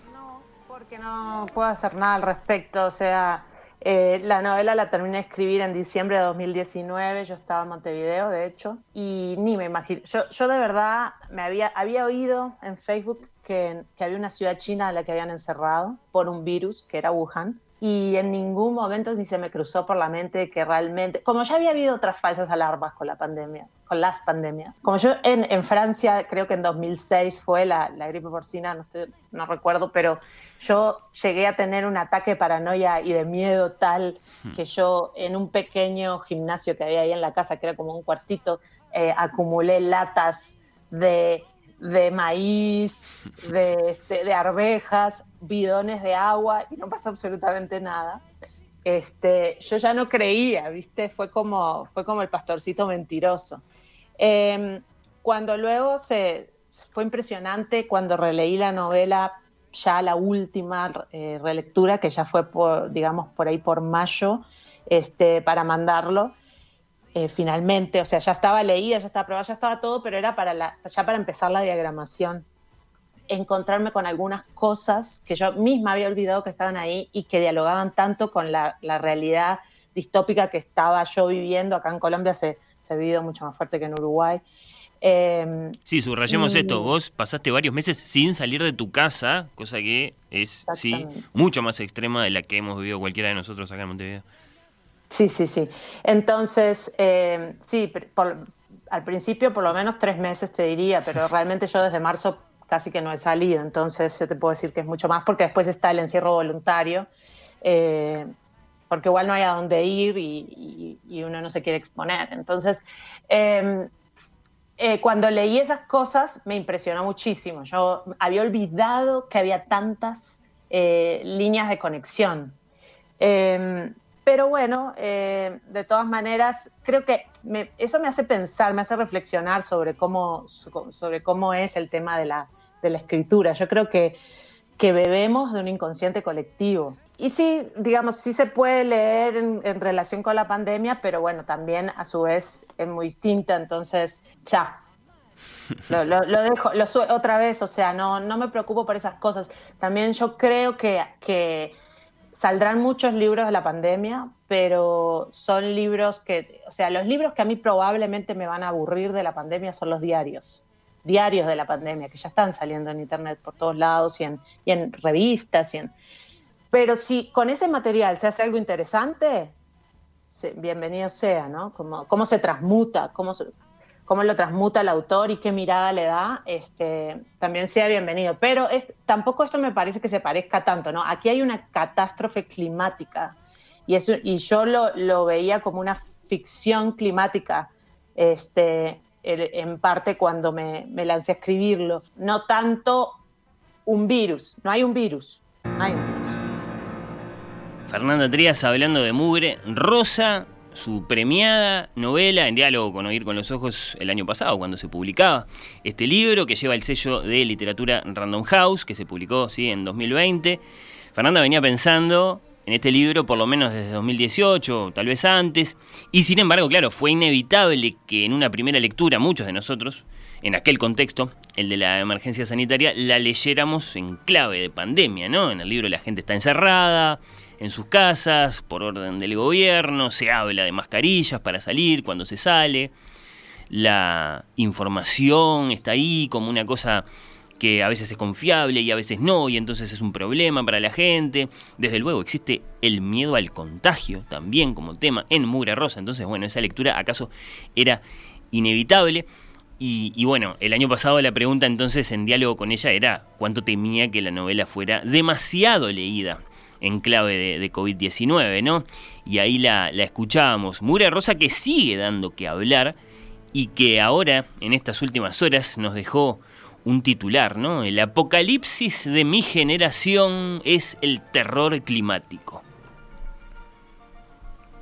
¿Por qué la obsesión de la protagonista con encontrar ese punto exacto en que todo aún, tal vez, podría haberse evitado cambiando de rumbo?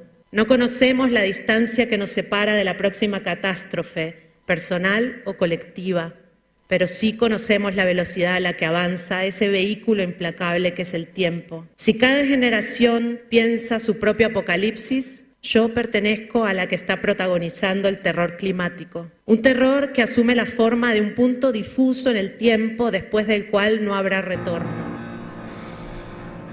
El apocalipsis de mi generación es el terror climático, ha dicho Fernanda, atenta, es claro, a la catástrofe climática que tenemos en esta novela, Mugre Rosa, uno de los libros de Fernanda Trías que se pueden leer aquí en Biblioteca País. En este discurso, la escuchábamos, mmm, por lo demás, bueno, un fragmento al menos, es un discurso que vale la pena considerarlo en su totalidad, que Fernanda ha dado para agradecer que le hayan otorgado por ese libro, por Mugre Rosa, el prestigiosísimo premio Sor Juana Inés de la Cruz. Si cada generación piensa su propio apocalipsis, yo pertenezco a la que está protagonizando el terror climático. Dice Fernanda que agradeció muy sentidamente este premio el premio Sor Juana Inés de la Cruz, un premio que se otorga desde 1993, siempre en la Feria del Libro de Guadalajara, en México, un premio que se entrega, como es lógico, a escritoras hispanófonas, escritoras, he dicho, hispanófonas, toda vez que, bueno, su, su, motor, su alma, su inspiración es precisamente la figura de Sor Juana, ¿no? Es decir, como lo ha dicho la propia Fernanda, la patrona de las escritoras.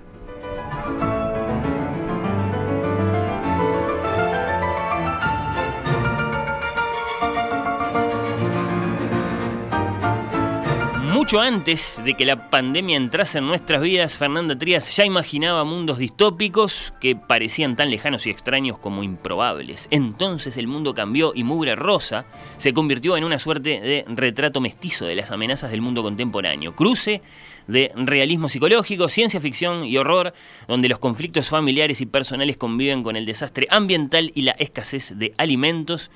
Esta mmm, novela ha ganado el premio Sor Juana Inés de la Cruz y además el Bartolomé Hidalgo de 2020. Estas palabras que leía las ha escrito Ramiro Sanchís en la introducción a otra entrevista a Fernanda Trías, muy linda, ¿eh? que se las recomiendo, muy reciente. Está en Lengua, una revista para leer. Está dicho así. Mugre Rosa no es, por cierto, ya lo dije, acá tenemos la obra de Fernanda Trías, el único libro de esta autora que se puede leer acá en Biblioteca País. Tenemos también la juvenil e impresionante La Azotea, que ha sido famosamente leída y elogiada por Mario Lebrero, la protagonista, prisionera casi voluntaria en un mundo cerrado y atroz hay una conexión con Mugre Rosa, ¿no? Narra con sosegada, minuciosa y casi amable crueldad las circunstancias de un tramo crucial de su vida, Fernanda Trías, en las antípodas de esa literatura estéril que está de moda, aparece como una de las narradoras actuales más interesantes de la lengua hispana. Dijo Lebrero allá por 2001, cuando conocimos la azotea, también tenemos acá en Biblioteca País La Ciudad Invencible, quizá el menos visitado, de los libros de Fernanda Trías, vale la pena. Y tenemos, finalmente, con esto quiero mmm, cerrar acá, quiero llegar, los relatos de No Soñarás Flores. Bueno, mmm, quienes pasaron por estos cuentos tan meritorios saben bien por qué suena mmm, ahora eh, la voz de este artista llamado Serge Gainsbourg y esta canción en particular que se llama Manon.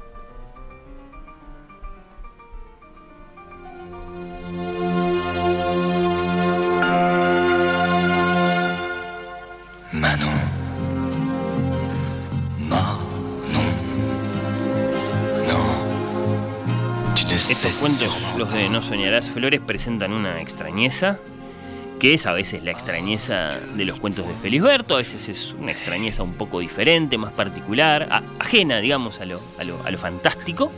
Quizá la que más interesa a Trías en realidad me dijo la primera vez que la entrevisté a Fernanda, acá en el programa, en 2017, en nuestra primera temporada. En realidad no hay nada más raro, dice Trías, que ponerse a mirar un objeto común y corriente y mirarlo y mirarlo y mirarlo. Y cuanto más lo mirás, más raro te va a parecer. Una cosa muy linda, dicha por Fernanda, que recuerda acaso en el otro extremo aquello de Borges, ¿no? Mm, no menos monstruoso era yo que percibía aquel objeto con ojos y lo palpaba con diez dedos con uñas. Bueno, eso está en el libro de arena.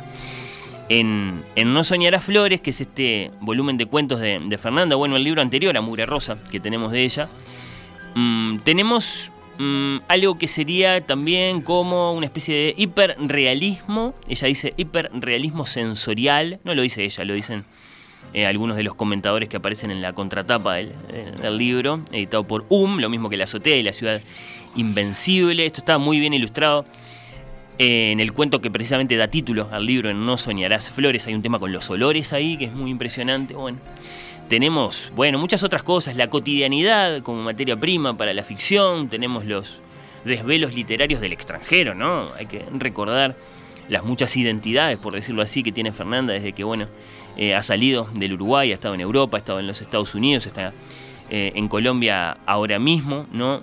Mm, ha estado en Argentina también, bueno. Y después hay un cuento en particular que yo se los recomiendo con muchísimo entusiasmo que se titula Insúa, en el que Fernanda practica algo que sería como el punto de vista, ¿no? La vieja, la vieja técnica a los Henry James, que después, bueno, fue tan ampliada y, llevada a, extremos increíbles por William Faulkner, que llamamos el, el punto de vista. Este es uno de los mejores, o debería ser uno de mis favoritos, entre los relatos de No Soñarás Flores. Repito, se titula Insúa. En otra de las entrevistas, bueno, una que ya mencioné, la primera, eh, que, que le hicimos a Fernanda acá en Oír con los Ojos, le pregunté precisamente por este cuento, por Insúa. Raro en el sentido que es una mezcla de géneros, porque mezcla el doc- eh, lo documental con la ficción. La voz de Insúa, Insúa es un... eh, eh, Washington Insúa era el capataz del cementerio central de Montevideo y yo lo entrevisté en el año 2007 para un documental, un corto que hice que trataba sobre él, los, sobre, sobre ser sepulturero. Y, mm, y pasaron los años y, yo necesitaba volcar ese personaje tan potente, imborrable en mi mente, eh, y necesitaba ponerlo en la, escritura, ¿no? Eh, y entonces le busqué muchas vueltas, muchas vueltas al artificio, a la estructura, a cómo contarlo, y nunca le encontraba eh, el camino, nunca era- siempre se me debilitaba, me terminaba quedando como una pálida copia de la realidad. Y entonces, hasta que finalmente entendí que, Que lo tenías que hacer hablar a él. justamente lo tenía que dejar hablar a él. Y cuando y cuando me pongo a desgrabar las entrevistas, me encuentro con todo ese material y esas la voz de Insúa es desgrabación de las entrevistas con algunos retoques de tu- mantuve las torpezas porque él también tenía una manera de hablar muy especial, él tenía una eh, una profundidad, una hondura impresionantes, pero él no había terminado el eh, sexto de escuela. Entonces, todo eso yo lo quería dejar ahí, no no quitarle a él todos los matices de su voz. Pleno acierto. Claro, Sí, y entonces lo que hice fue este, ponerlo a él a dialogar con estas otras voces ficcionales que van y que le cuentan sobre sus muertos.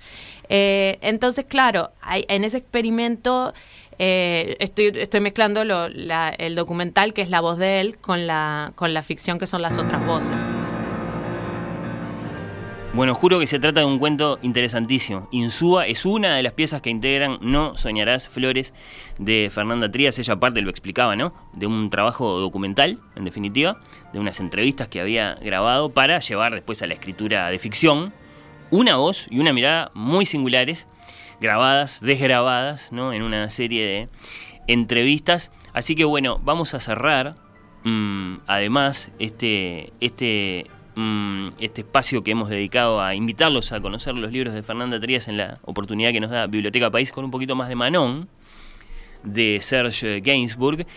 eh, algunos de cuyos versos, algunos de cuyos versos forman parte de Último Verano, que es un cuento muy, parisi- muy parisino, escrito por, por, por Fernando, parcialmente autobiográfico. ¿no? Es el segundo de los que. el segundo de los, de los ocho que integran No Soñarás eh, Flores. Eh, y hay un momento muy especial dedicado a esta canción. Ahí les dejo entonces otra recomendación.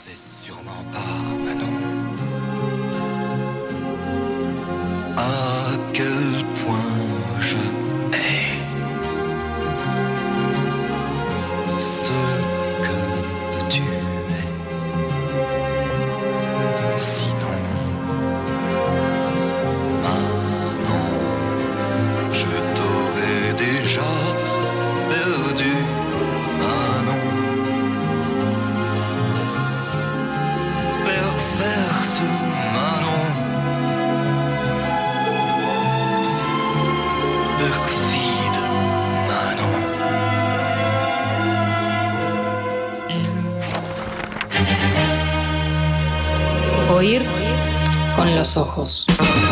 La quinta.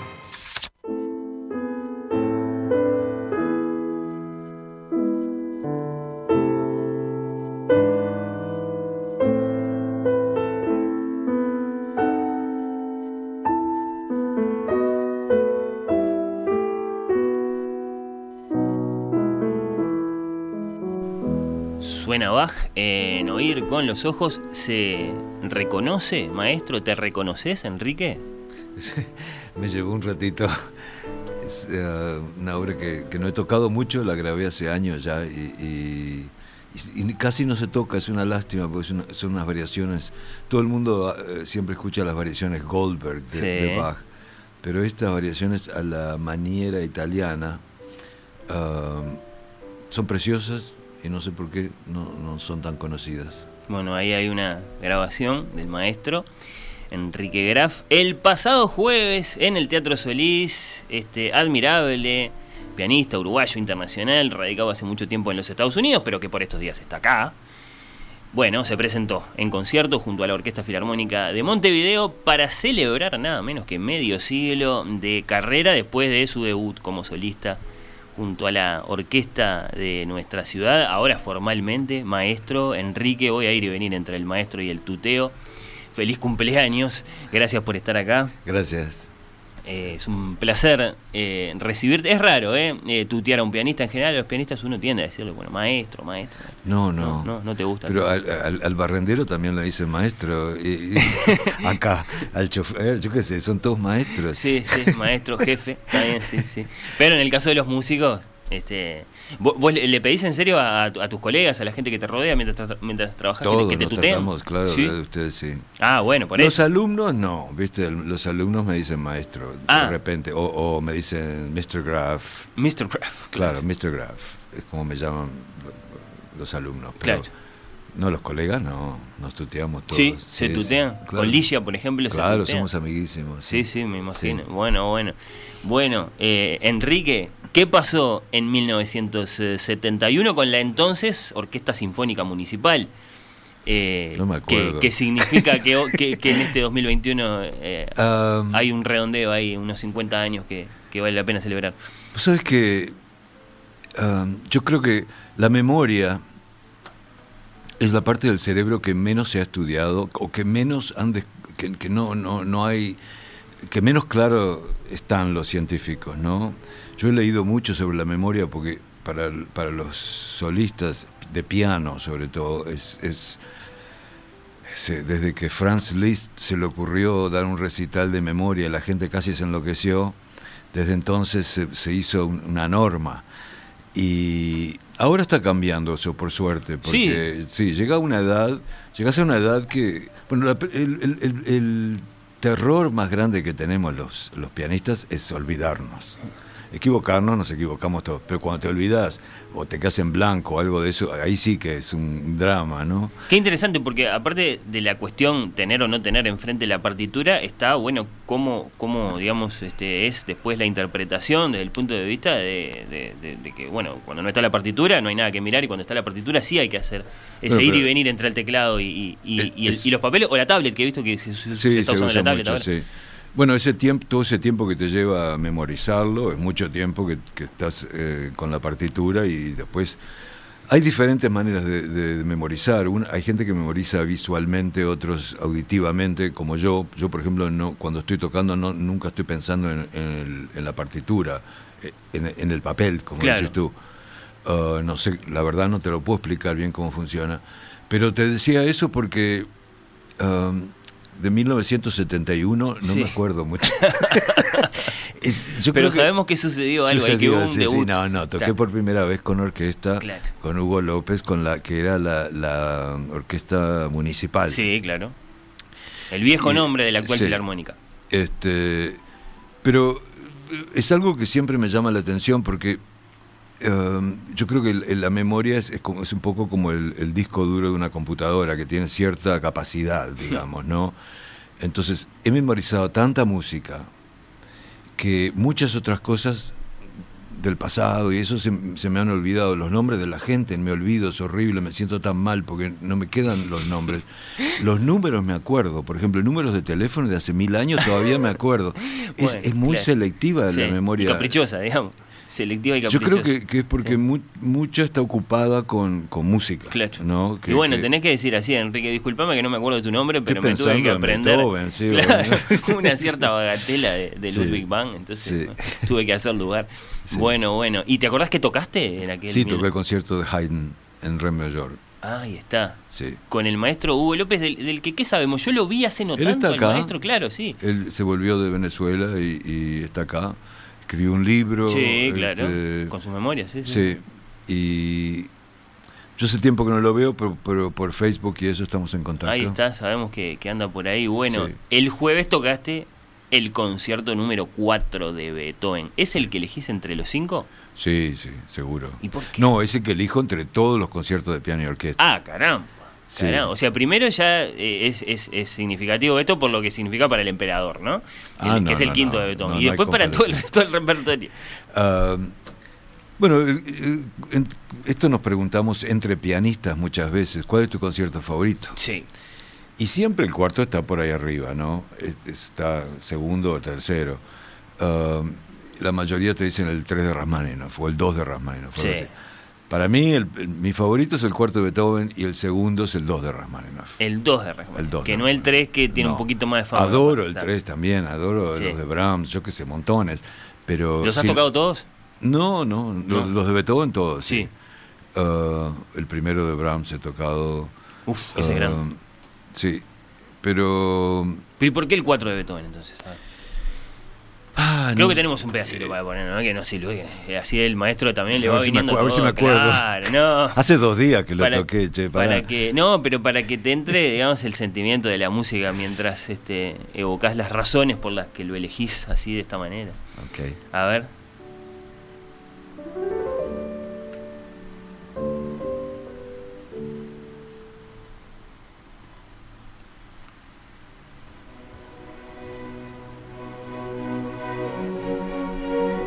¿Por qué? ¿Por qué el concierto número 4 de Beethoven? Am, ah, me cuesta decir porque am, la, la verdad es, es, es, es, es tan completo en todo sentido, tiene, tiene virtuosismo, tiene pasajes muy románticos, eh, tiene una forma clásica tan definida. Es, eh, es muy especial eso de que empieza el piano solo. Sí. Ah, fue el primer concierto. Bueno, Mozart escribió uno que el piano empieza, pero con la orquesta. Pero este es el primer concierto donde este, el piano solo. Y, y no y después de eso. Lo no- usual era, por medio la siglo, una larga introducción orquestal. y claro. El emperador no toca un acorde y el piano empieza, pero este empieza solo el piano, con un tema tan, tan profundo e íntimo a la vez y, y es difícil empezar porque, viste, siempre cuando uno empieza el concierto hay, hay, hay ruido en la sala, ¿no? Hay siempre hay alguien que se está Sí, moviendo. sí. algo. Entonces, como empieza piano, suave, digamos, eh, con poco volumen, um, yo espero a que, a que esté completamente silenciosa la Sí. sala. Y el otro día me llamó la atención el poco tiempo que me llevó porque me senté al piano y no se oía Mucha expectativa. en realidad. nada. Se- no, la audiencia, capaz que era por las máscaras también. ¿eh? capaz que estaban hablando y ya un no poco lo de sabía. sordina le puso ahí Sí, al, al pero- rumor pero de la no, sala. me encantó el público uruguayo, me encanta el público uruguayo porque aprecian tanto Um, y, y- y después si les gusta, realmente te lo muestran, ¿no? Que hay otros países que, que- que aplauden, sí, pero como acá es... Y, y no es porque sea uruguayo, porque vos viste como a los uruguayos siempre nos... nos acá son, Sí, son sí. todos críticos en los, los que están en la audiencia, ¿no? Entonces este, es difícil tocar en, en mi país, porque me tengo que preparar extra, porque sé que me voy a poner nervioso, porque sé cómo, sé cómo son.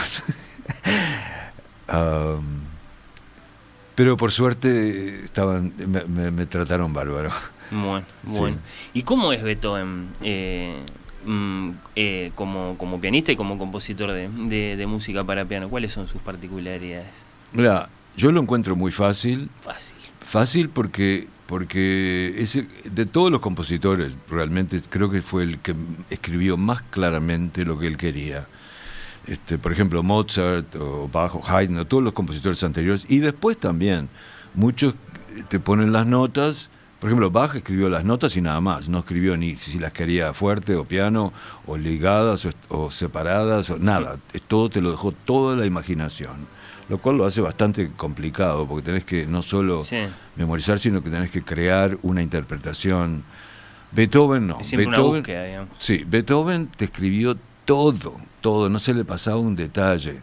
Y las si ves los manuscritos están ta- tachados y tachados, era una locura como, como dejó los manuscritos con tantas correcciones, pero, pero se ve que era muy detallista y no se le pasaba una, este, un detalle. Entonces es muy fácil para mí porque si lees la partitura, seguís lo que él dice y claro, le agregás tú, bueno, uno siempre, eh, todos respiramos diferente, todos este, sentimos y, y no siempre tocamos igual, porque un día a tal hora estás, Claro. te sentís de, de cierta manera, estás un poco más lento. Ese es el vez- valor de un concierto, es, es Claro, único, claro.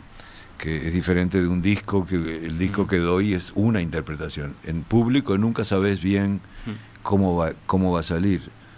Um, ¿Y qué sentís cuando pensás en Beethoven componiendo ya totalmente sordo, ¿no? Con esa imagen tan para la leyenda de él apoyando el oído en la caja del piano para ver si por lo menos le llegan las vibraciones.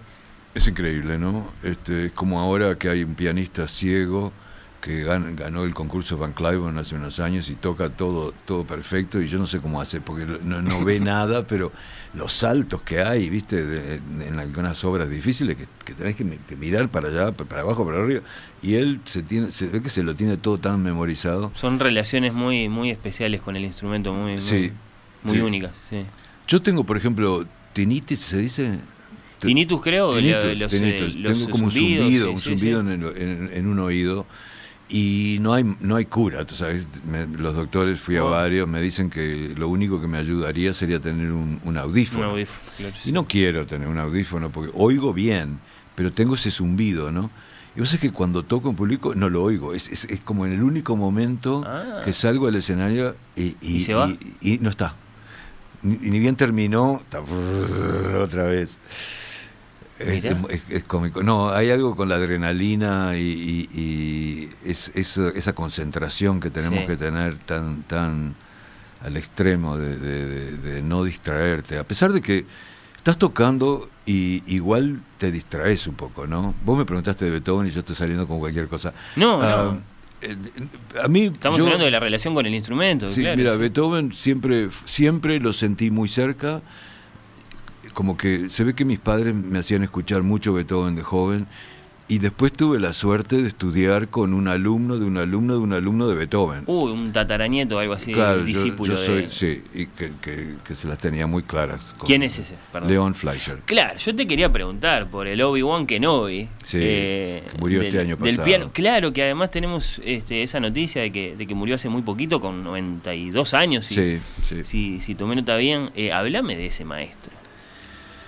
Pa, la suerte, la suerte, ¿viste? Eh, porque vino una pianista norteamericana ah, de jurado al concurso Ciudad de Montevideo.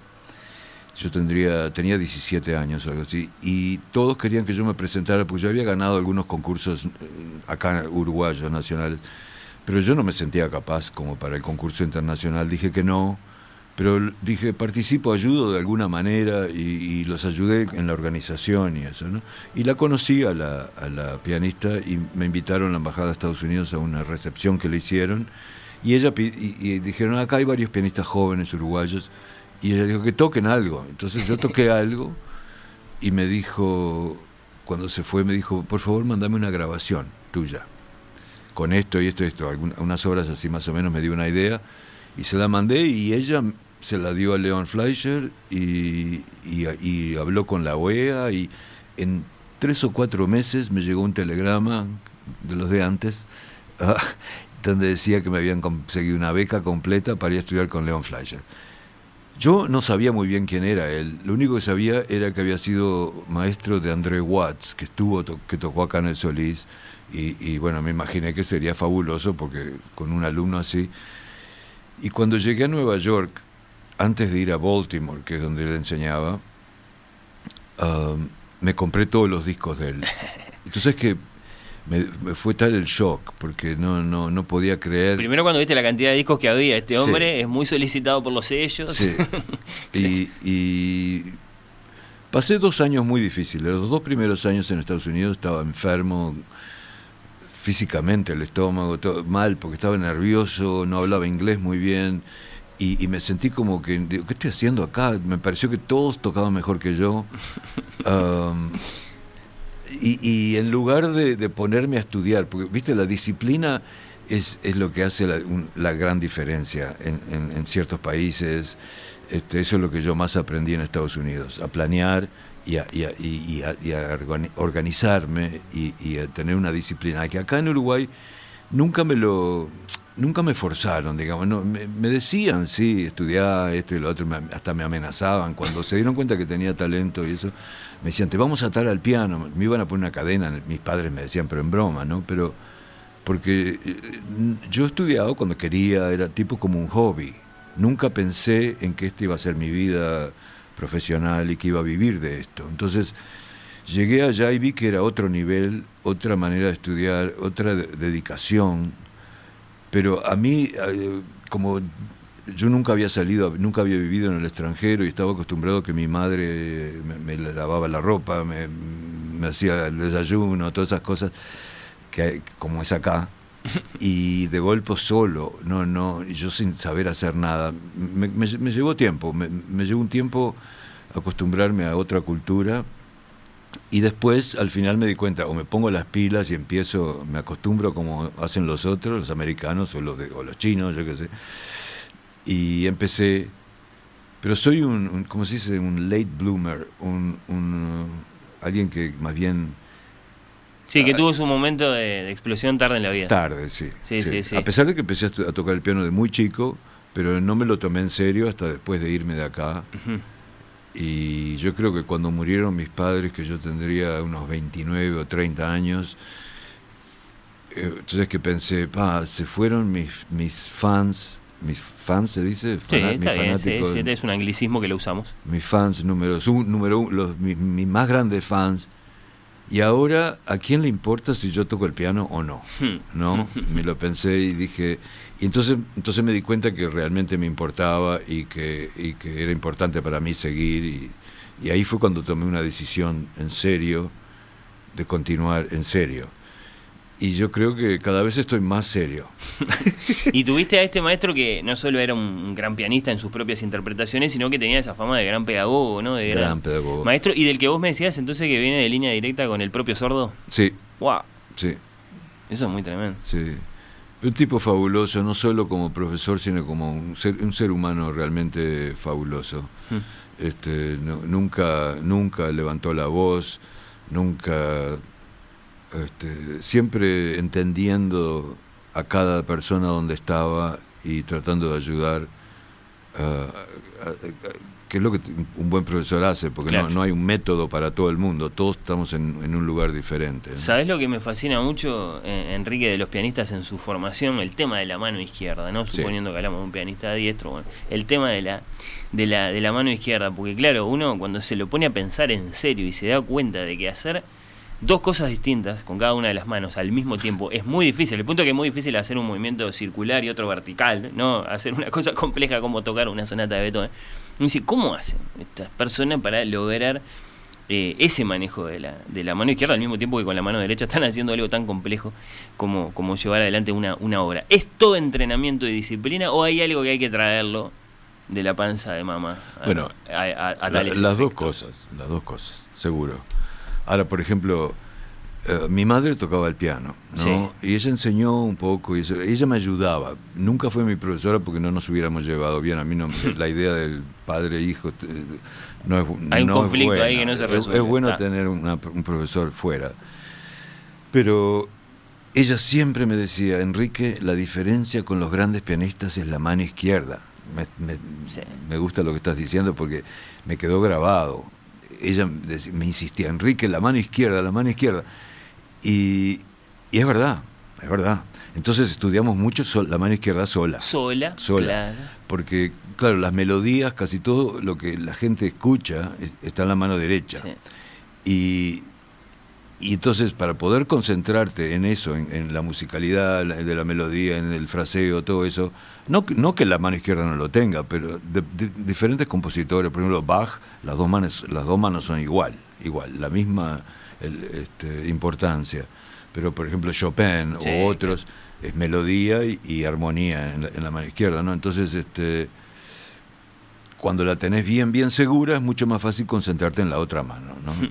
La tiene que quedar, claro, trabajando sola de alguna forma, pero es como que el cerebro se tiene que eh, repartir las tareas, ¿no? Sí. Eso es lo, lo- lo- lo prodigioso y lo que para quienes estamos de este lado eh, de la música resulta más misterioso, más inexplicable. ¿Cómo hacen para hacer las dos cosas a la vez cuando son tan complejas a veces, no? Sobre todo cuando no sos zurdo, ¿no? Porque Por lo- la gente que es zurda es más fácil la mano izquierda, pero Y tenemos historias, por supuesto, de, de bueno, la, la de Robert Schumann es muy, es muy impresionante en ese sentido, de, de, de, bueno, de, un entrenamiento muy dificultoso que incluso puede llegar a salir mal, ¿no? Eh, eh, en cuanto a, a- a tratar de desarrollar esa mano que es la mano inhábil en general. por- Claro. Por, todo lo que hace falta para, hacer- para después poder este, salirle al encuentro a, a bestias como Beethoven, que a veces parece que, que quisiera que los pianistas tuvieran tres manos. Sí, Eh, Y, y bueno, sí. está ahí, eh, tiene que ser una montaña. Lo que pasa es que este, hay una cuestión de, de la técnica y, y la manera de tocar que, que es totalmente física.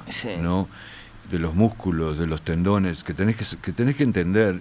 Y, y- y muchos pianistas, se ve que Schumann no, no estaba cla- no tenía claro que el cuarto dedo, el dedo de los, el, el- el anular, se Sí, dice, el anular, sí. que, que está conectado acá en la mano, tiene un, un tendón común con, el- con el tercero y con el quinto dedo, con el chiquito Sí. y con el otro.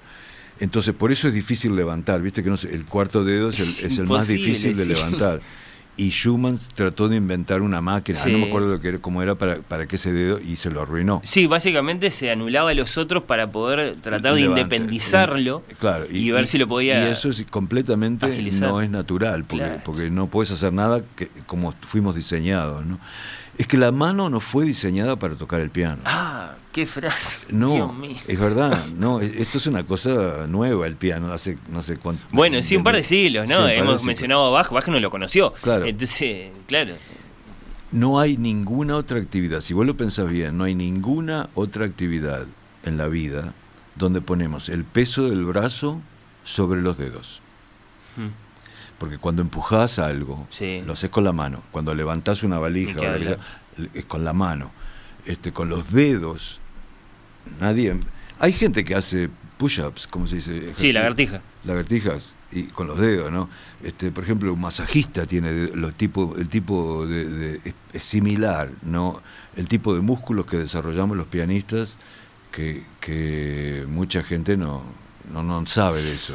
Yo tengo la sensación, esto es totalmente de, de melómano, que no, que, que desde, desde, desde la intuición nada más, de que hay como un, digamos, una aproximación distinta de cada uno de los grandes compositores de la historia de la música para piano, sobre todo la música para piano solo, que lo distingue mucho a Chopin. Chopin tenía como una comprensión particularmente sensible de cómo era la relación física con el instrumento, ¿no? Y, y después Sí. eso se, se refleja en, en su música. Diría sé que la, no sé si por, por cómo serían sus manos, que se, se dice que tenía manos muy grandes Chopin, o qué, pero hay algo ahí, ¿no? Como que se preocupó por eso, por esa, esa cuestión anatómica, y, y, y, y- eso después se refleja en su arte. A pesar de lo difícil que es, este, es más pianístico, digamos, es más, es, es más este, eh, fácil de adaptarse que Beethoven. Claro. Por ejemplo, Beethoven eh, te mata, porque eh, siempre hace lo mismo. Empieza bien fácil como por ejemplo este concierto, Sí. empieza un, te- un tema facilísimo que lo toca cualquiera, ¿no? Y, y la- y la- después toca la orquesta por un rato y vos te quedas ahí pens- esperando que viene el momento más difícil del concierto que empieza enseguida, que son unas terceras eh, y otro pasaje rapidísimo enseguida. Entonces estudias como loco esos pasajes, cosa de que si pasó eso y salió, ya te tranquilizás y la próxima media hora estás más tranquilo. Te hace eso de todo. Sí. Qué cosa. Bueno, a ver, ¿qué elijo preguntarte, Enrique, de todo lo que quisiera para los minutos que, que nos quedan? Eh, ¿Con qué recuerdo te quedas de tu querida Nivia Mariña? Ah, Manivia yo creo que fue una de las más grandes pianistas de la historia. ¡Wow!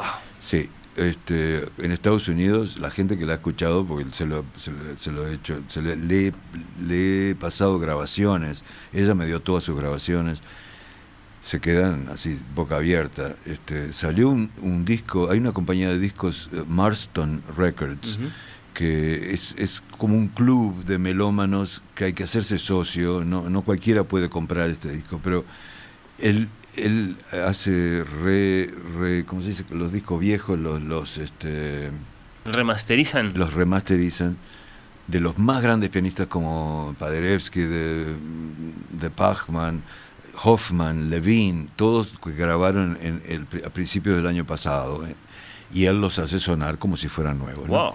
Entonces, este, hace poco, el año pasado, o- el otro, sacó un- una colección de William Capel con todas las grabaciones que- en vivo y eso que, que no habían salido en disco, y la yapa de, de esta colección era Nivia Mariño, con el concierto de Tchaikovsky acá con la Orquesta del Sodre, no me acuerdo en qué año, con un gran director, y es para morirse, es, es impresionante las críticas, la gente lo que pone, de, de- de- cómo no, bueno, Harold Schoenberg, que era el crítico más, más Sí. importante de Estados Unidos, del New York Times, que escribió el libro Los grandes pianistas, um, cuando yo le conseguí a Nivia para que grabara unos discos de Schumann, ella sola, y yo, yo, yo los, produj, los produje, Sí, está bien.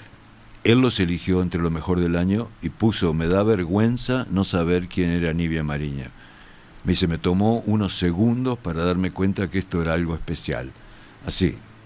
Ahí, ahí. Este, Eh, bueno, sí, un recuerdo. Sí, haber tenido el honor de, de- tocar y grabar con ella para mí, que, que era mi ídola de chico, fue fabuloso. Bueno, eh, Enrique, los eh, mejores pianos son los Steinway y no hay con qué darle. Pero, amigo, ¿usted cree que me, me pagan por eso? ¿Me van a pagar? O, No, no, no, bueno. no, yo no, ni loco te, te digo eso.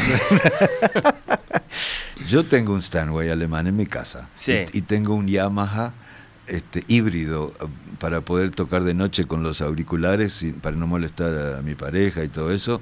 Entonces, este, no, no, mira, ahora hay muchos pianos buenos. Mirá. Sí. Bueno, eh, por eso te lo Stanway- pregunté. Stanway fabuloso, sí. es, es como un Mercedes-Benz, yo qué sé, como un- pero O sea- eh, puede ser desparejo, puedes encontrar un, un, un Stanway que no, que no está tan bien como un Yamaha o un Bessendorfer o un Facioli, Sí. otro que, que- que está mejor. Eso O sea lo hemos hablado acá, es muy interesante, desde luego. Cada piano es diferente porque depende de la es madera. Eso es lo eh. peor para nosotros. Hemos tenido a, a la familia Moreno acá, Claro. este, que, que- que, Ellos bueno, que dedican la vida a eso. sí, Sí, sí. Y, y esa es la noticia con la que nos quedamos. Cada piano es, es diferente. diferente porque y tenés un ratito para adaptarte. Hay veces que, que apenas te dan tiempo para, para adaptarte y te tenés que acordar en el momento que estás probando el piano, ah, esta nota suena un poco más que aquella, aquella, aquella está un poco más sorda, sorda le decimos cuando Sí, está más sí, bajo. Este, esta está un poco chillona, cosa que tenés que adaptar tu manera de tocar al instrumento. El, el pedal, las salas son todas diferentes. O sea que nunca jamás tocas de la misma manera. Ahí hay una pregunta, entonces, tenés 50 años de aquel debut con Hugo López acá en la, en la Sinfónica, eh, ahora tenés en la memoria ese piano en el que tocaste, no sé, o, o capaz que se le tu casa ahora, no sé, pero ese piano... ¿El primero? No, el piano eh, que representa para vos el punto más alto de tu encuentro con un instrumento, el que no te olvidas nunca. Pa, qué horrible decir esto, pero es el mío. No, puede ser, era una, Es era una mío, respuesta posible. Porque, mira, fue un regalo. Fue un regalo de un fan. De- yo toqué un concierto de Liszt eh, con la Sinfónica en Baltimore y a los dos, tres días un cura que había sido alumno de un alumno de Liszt, un viejito allá en Baltimore, eh, me quería conocer, que le encantó cómo toqué, no sé qué, fuimos a almorzar y me, me pidió el nombre, el número de mi manager y la llamó y le dijo, ¿qué necesita Enrique? Y hace, hace 30 años o más de esto, ¿no? Y ella le dijo, él necesita un piano.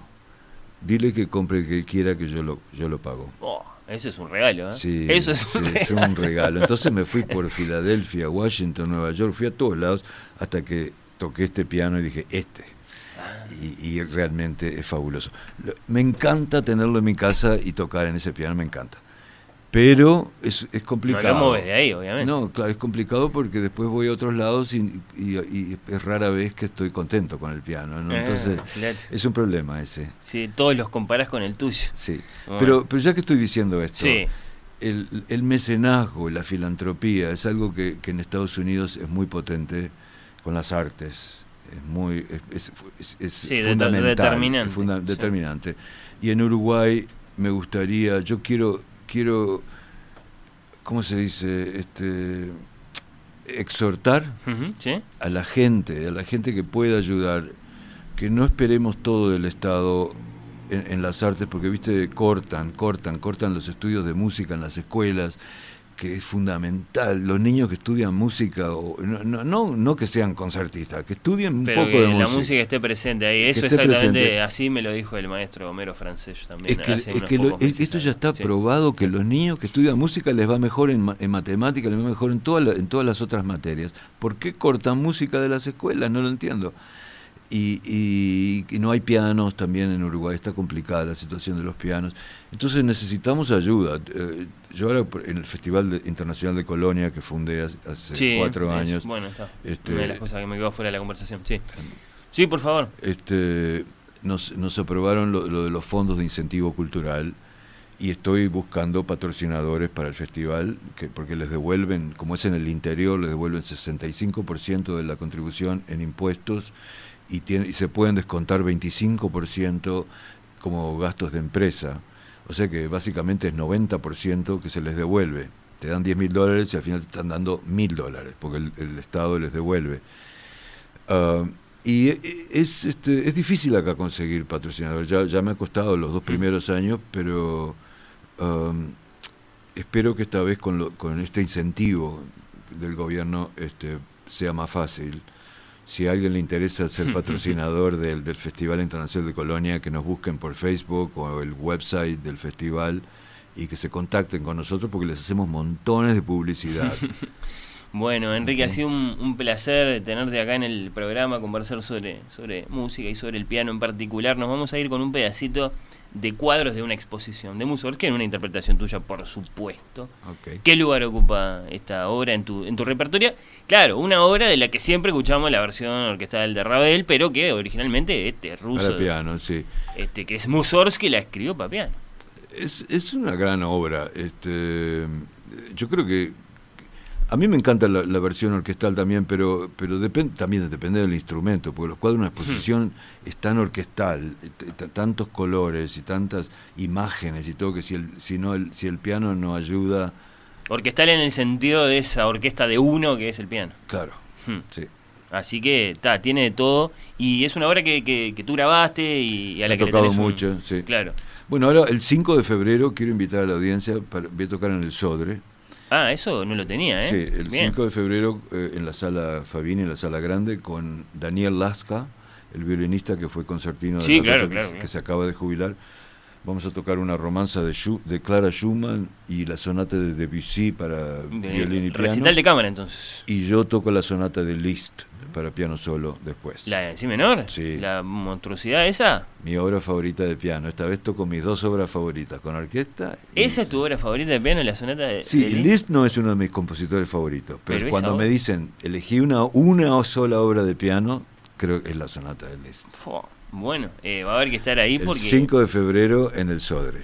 eh, es siempre un acontecimiento ver a un pianista interpretar esa obra, que es una obra bueno, monumental, este, además de muy extensa, muy compleja, bueno, está por, por lo que representa, el que para muchos ha sido, no lo sabremos nunca porque no tenemos registro, es uno de los pianistas más grandes de todos los tiempos, ¿no? Que ese era, Liszt, claro. sí. ese era, ese- era Franz Liszt, tenemos que confiar en los testimonios, digamos, Eh. la gente que lo vio tocar, que hacía desmayar a las ancianas, parece. Sí, sí, a todas, a las jóvenes les tiraban Cosas, sí, cosas personales le tiraba. Maestro Enrique Graf, pianista uruguayo de trayectoria internacional que tenemos eh, la fortuna de tener por estos días acá en Montevideo. Muchas gracias por estos minutos, fue un placer. ¿eh? Gracias a ti. Y un poquito de Mussorgsky para despedirnos.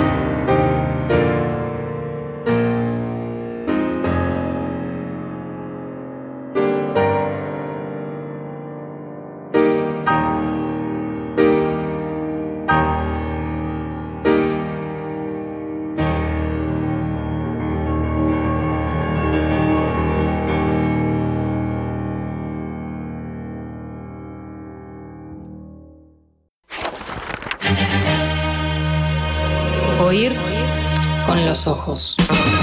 La quinta.